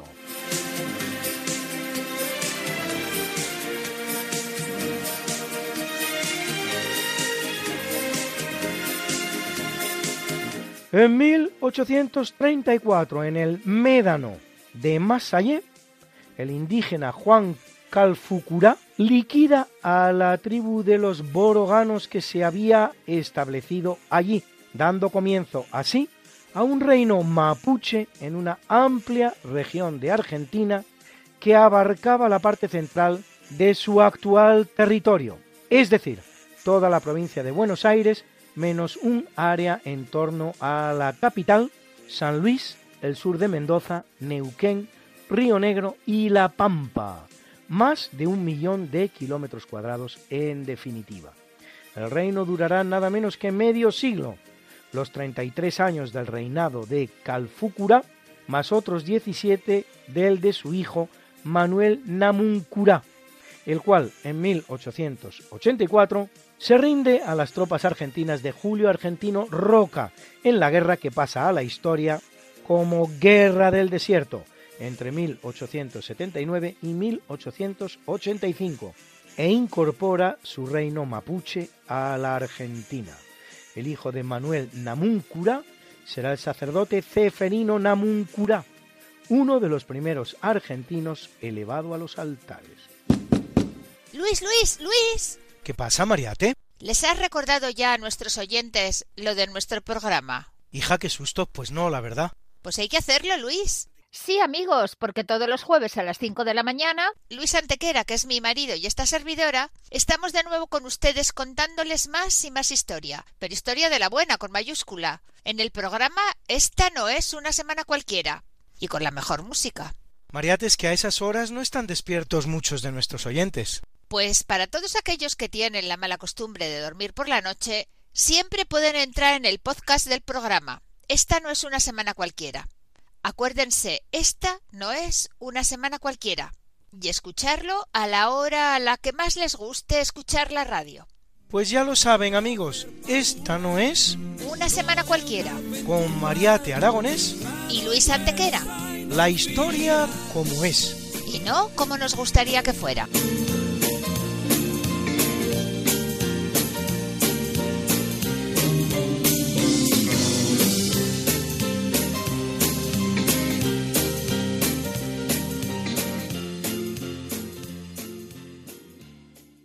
En 1948, tras el reparto de Corea, que se hacen por el paralelo 38, los vencedores de la Segunda Guerra Mundial, Estados Unidos y Unión Soviética, en la parte soviética del norte, Kim Il-sung, de ideología comunista y aliado de la Unión Soviética, se convierte en líder supremo de la República Popular Democrática de Corea, iniciando una tiranía comunista que dura hasta el día de hoy y que se ha perpetuado bajo la forma de una auténtica monarquía al ser sucedido por su hijo Kim Jong-il y este a su vez por su hijo Kim Jong-un. El 25 de junio de 1950, Kim Il-sung invade el territorio coreano del sur, iniciando así una guerra que durará tres años y que a punto estuvo de generar un verdadero conflicto nuclear la cual terminará sin alterar en modo alguno el statu quo inicial, con dos estados diferentes, una Corea del Norte comunista alineada con la Unión Soviética y una Corea del Sur democrática alineada con Estados Unidos. En la misma fecha, pero del año 2016, Corea del Norte prueba una bomba nuclear que causa un terremoto de 5,3 grados en la escala de Richter. Bruna, Bruna, nació María y está en la cuna, nació de día, tendrá fortuna, bordará la madre su vestido largo y entrará a la fiesta con un traje blanco y será la reina cuando María cumpla 15 años. Te llamaremos Negra María, Negra María que abriste los ojos en carnaval. En el capítulo del natalicio, en 214 nace Lucio Domicio Aureliano, emperador romano de 270 a 275, tercero de los conocidos como emperadores ilirios nueve emperadores provenientes de esa parte del imperio comprendida entre el Danubio Medio y el mar Adriático, los cuales reinan entre 268 y 285, 20 años, consiguiendo que el imperio romano recupere parte del prestigio de antaño. Son Claudio II el Gótico, Quintilo, el Aureliano, que glosamos ahora, Tácito, Floriano, Provocaro, Numeriano y Carino.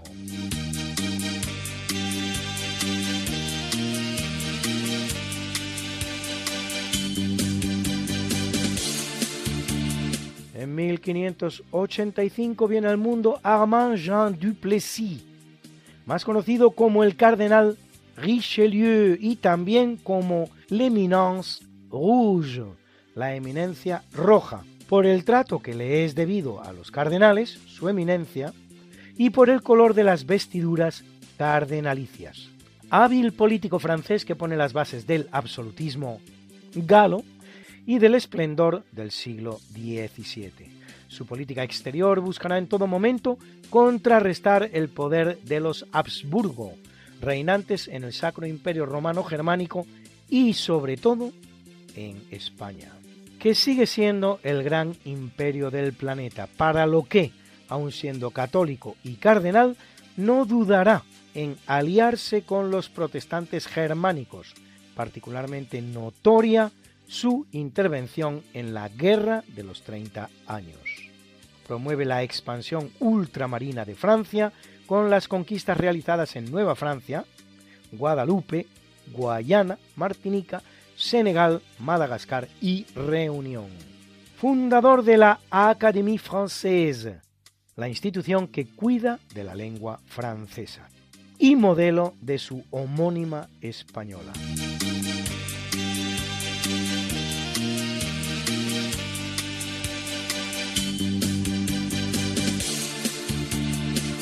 En el año 1737 nace Luigi Galvani, médico, fisiólogo y físico italiano, y por cierto, terciario franciscano, que describe la naturaleza eléctrica de la llamada en su honor galvanización. Funda la ingeniería electroquímica que estudia las baterías eléctricas y la biofísica y descubre el impulso nervioso y su naturaleza eléctrica.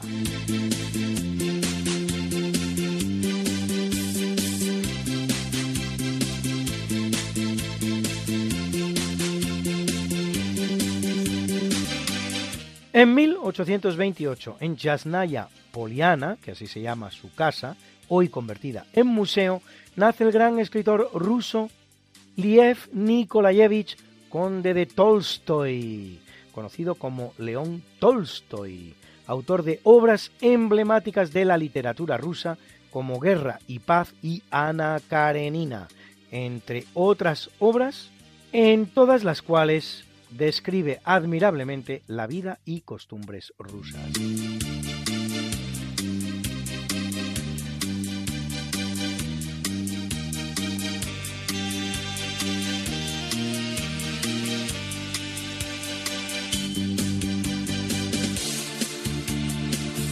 En el año 1839 viene al mundo Devil Ans Hatfield, líder de la familia Hatfield, durante el conflicto entre los Hatfield y los McCoy.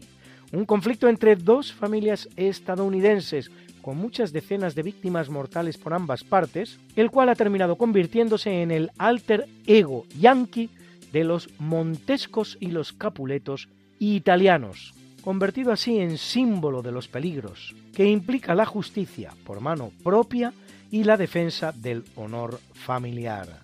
Las referencias en el cine norteamericano son constantes. Así, por ejemplo, en el filme Los Hatfields y los McCoys. Lo que oyen a continuación es el tema I Know These Hills. Conozco estas colinas de la propia película, interpretado por Sarah Beck. Año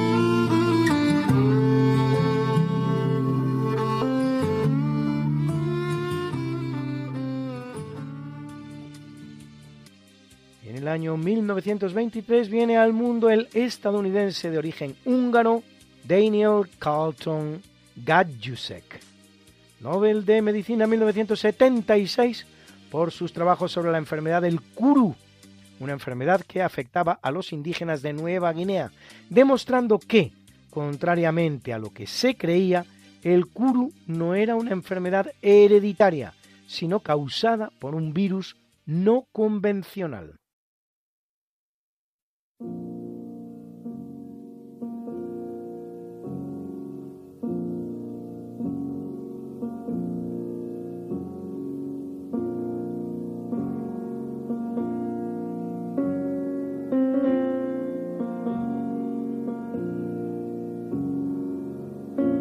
En el capítulo del obituario, en 1087, durante la conquista de la ciudad francesa de Mantes, cerca de Rouen, el rey inglés Guillermo I el Conquistador se cae de su caballo y se mata. Guillermo, duque de Normandía y rey de Inglaterra, había conquistado esta última en 1066, de ahí su sobrenombre el Conquistador, a la muerte sin herederos del rey Eduardo el Confesor, santo de la Iglesia Católica. Por cierto, santo confesor, de ahí también su sobrenombre. A su muerte, Guillermo deja el ducado de Normandía a su hijo mayor Roberto, que le había dado muchos problemas, y el de Inglaterra a su segundo hijo Guillermo, que reina como Guillermo II.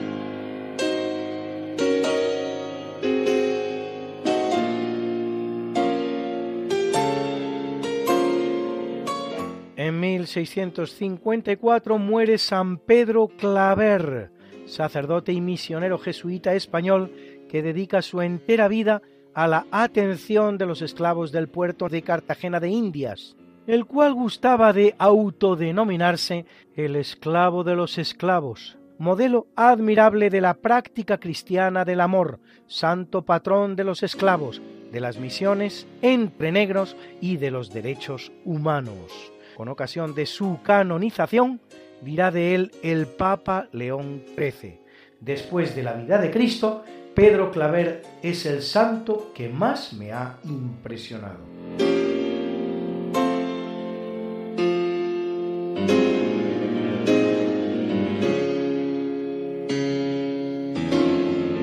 En el año 1901 muere Henri Toulouse-Lautrec, pintor francés perteneciente a la corriente del postimpresionismo, el cual refleja como nadie en sus pinturas y carteles la vida nocturna parisina más clandestina de finales del XIX.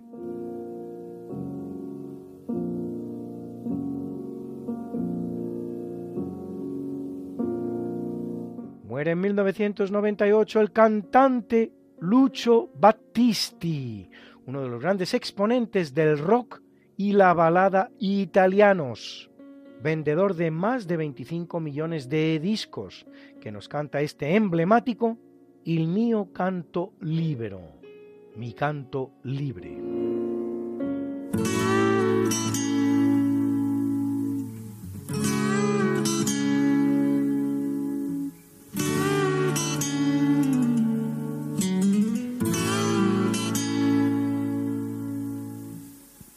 In un mondo che non ci vuole più il mio canto libero sei tu e l'immensità. Si apre intorno a noi al di là del limite degli occhi tuoi nasce il sentimento, nasce in mezzo al pianto e si innalza altissimo e va e vola sulle accuse della gente a tutti i suoi retaggi indifferente sorretto da un anelito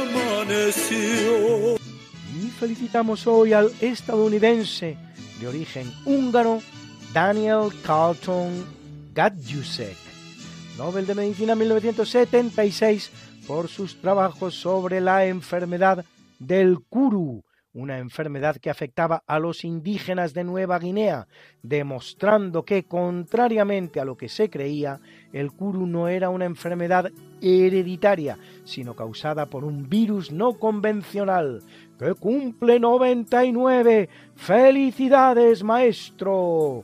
Y al divertido actor inglés, Hugh Grant, a quien hemos visto en esa película extraordinaria que es Cuatro bodas y un funeral, o Notting Hill, que cumple 62, y al gran futbolista del Real Madrid, Luka Modric, Balón de Oro 2018, ganador de cinco ligas de campeones, de cuatro ligas nacionales, una Serbia con el Dinamo de Zagreb y tres españolas con el Real Madrid, que cumple 37.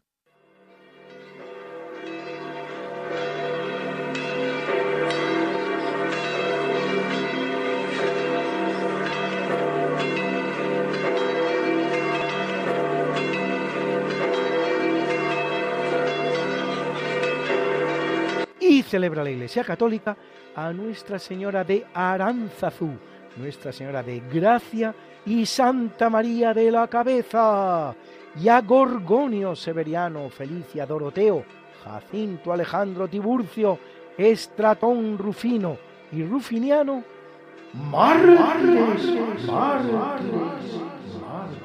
a Audomaro, obispo, hacia Arán y Querano, abades, abades, abades, a Pedro Claver, misionero, misionero, misionero, y a Odger, diácono,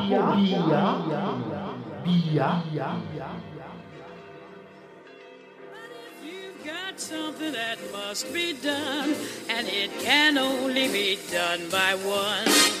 There is nothing more to say, except it's a lovely day for saying it's a lovely day.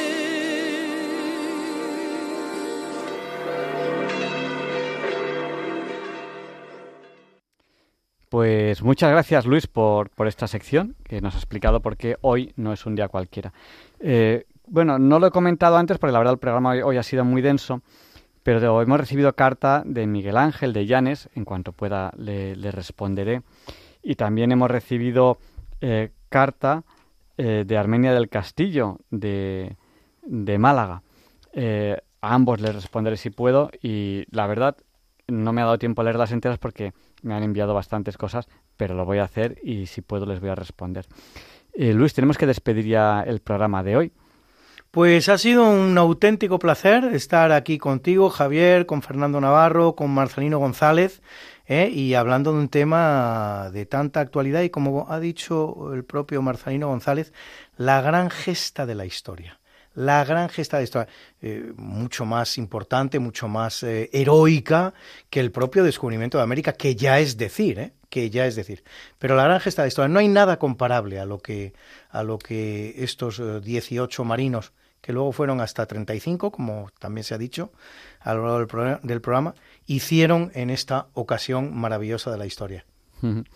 el poco provecho que le sacamos en España, a, este tipo de, cosas, ¿no? O sea, eh, pues hay otros, otros personajes, por ejemplo, pues el capitán Scott, eh, que, eh, que al final no fue el primero en llegar al Polo Sur, que por supuesto que sí, que fue una grandísima hazaña, por supuesto que sí, pero en Inglaterra es un auténtico héroe, mm. a, pesar, de que fallecieron en, la expedición, pero es un auténtico héroe, y aquí en España es que Scott, es que nadie sabría ni siquiera su nombre, o sea, hemos hecho cosas que, que, es una pena que no sé que no sé que no se se, ha, se ha perdido una maravillosa ocasión de haber hecho un festivo nacional un festivo realmente haber de, haber eh, eh, declarado el día como como festivo eh, haber hecho fuegos artificiales por todas las ciudades de España las campanas al vuelo se ha perdido una maravillosa ocasión algo que nos habría que que normalmente debería estar llamado a unir a todos los españoles, porque además es una gesta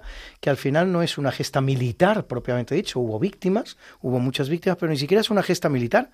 Fue una gesta de exploración en su más eh, estricto sentido, en el más estricto sentido de la palabra. Bueno, pues yo creo que eh, ha sido un programa para terminar eh, estos programas especiales que hemos hecho en verano, que además Luis te quiero agradecer que has estado cada, cada semana presentando un navegante español. Recuérdanos de los que has presentado este verano, ¿cuáles participaron en la Vuelta al Mundo? Bueno, eh, en la Vuelta al Mundo participan Magallanes, que participa, como bien se ha dicho, no la termina, la culmina el Cano, y luego hay otro pedazo de personaje que también será circunnavegante, ojo, ¿eh? porque luego hay una segunda exposición, una segunda expedición que organiza Jofre García de Loaiza, donde cinco participantes en esa expedición volverán a dar la vuelta al mundo. Y uno de ellos es Andrés de Urdaneta, hmm. el descubridor del tornaviaje. Pedazo de tema, Javier Ángel, que como muchos otros que ya se han propuesto en este programa, te propongo también. Pues ya tenemos otro, otro programa más, que además hiciste eh, en, los navegantes de verano, le, hicimos un día, hablamos, hablamos de Le dedicamos a cinco navegantes, a Martín Alonso Pinzón, a Vicente Yáñez Pinzón, a Fernando de Magallanes, a Juan Sebastián Elcano y a Andrés de Urdaneta. Pues muchísimas gracias y ahora ya sí que terminamos el programa. Les esperamos la semana que viene, si Dios quiere, eh, no falten. Eh, y, les dejamos con el Catecismo de la Iglesia Católica, que sé que, les encanta, ustedes me lo, me lo, dicen a mí. Y mañana, a, a, esta misma hora que hemos tenido diálogos con la ciencia, tenemos el programa Hay mucha gente buena. Y mañana ese programa tiene sorpresa. Y hasta ahí puedo leer. Muchas gracias. Hasta la semana que viene, si Dios quiere.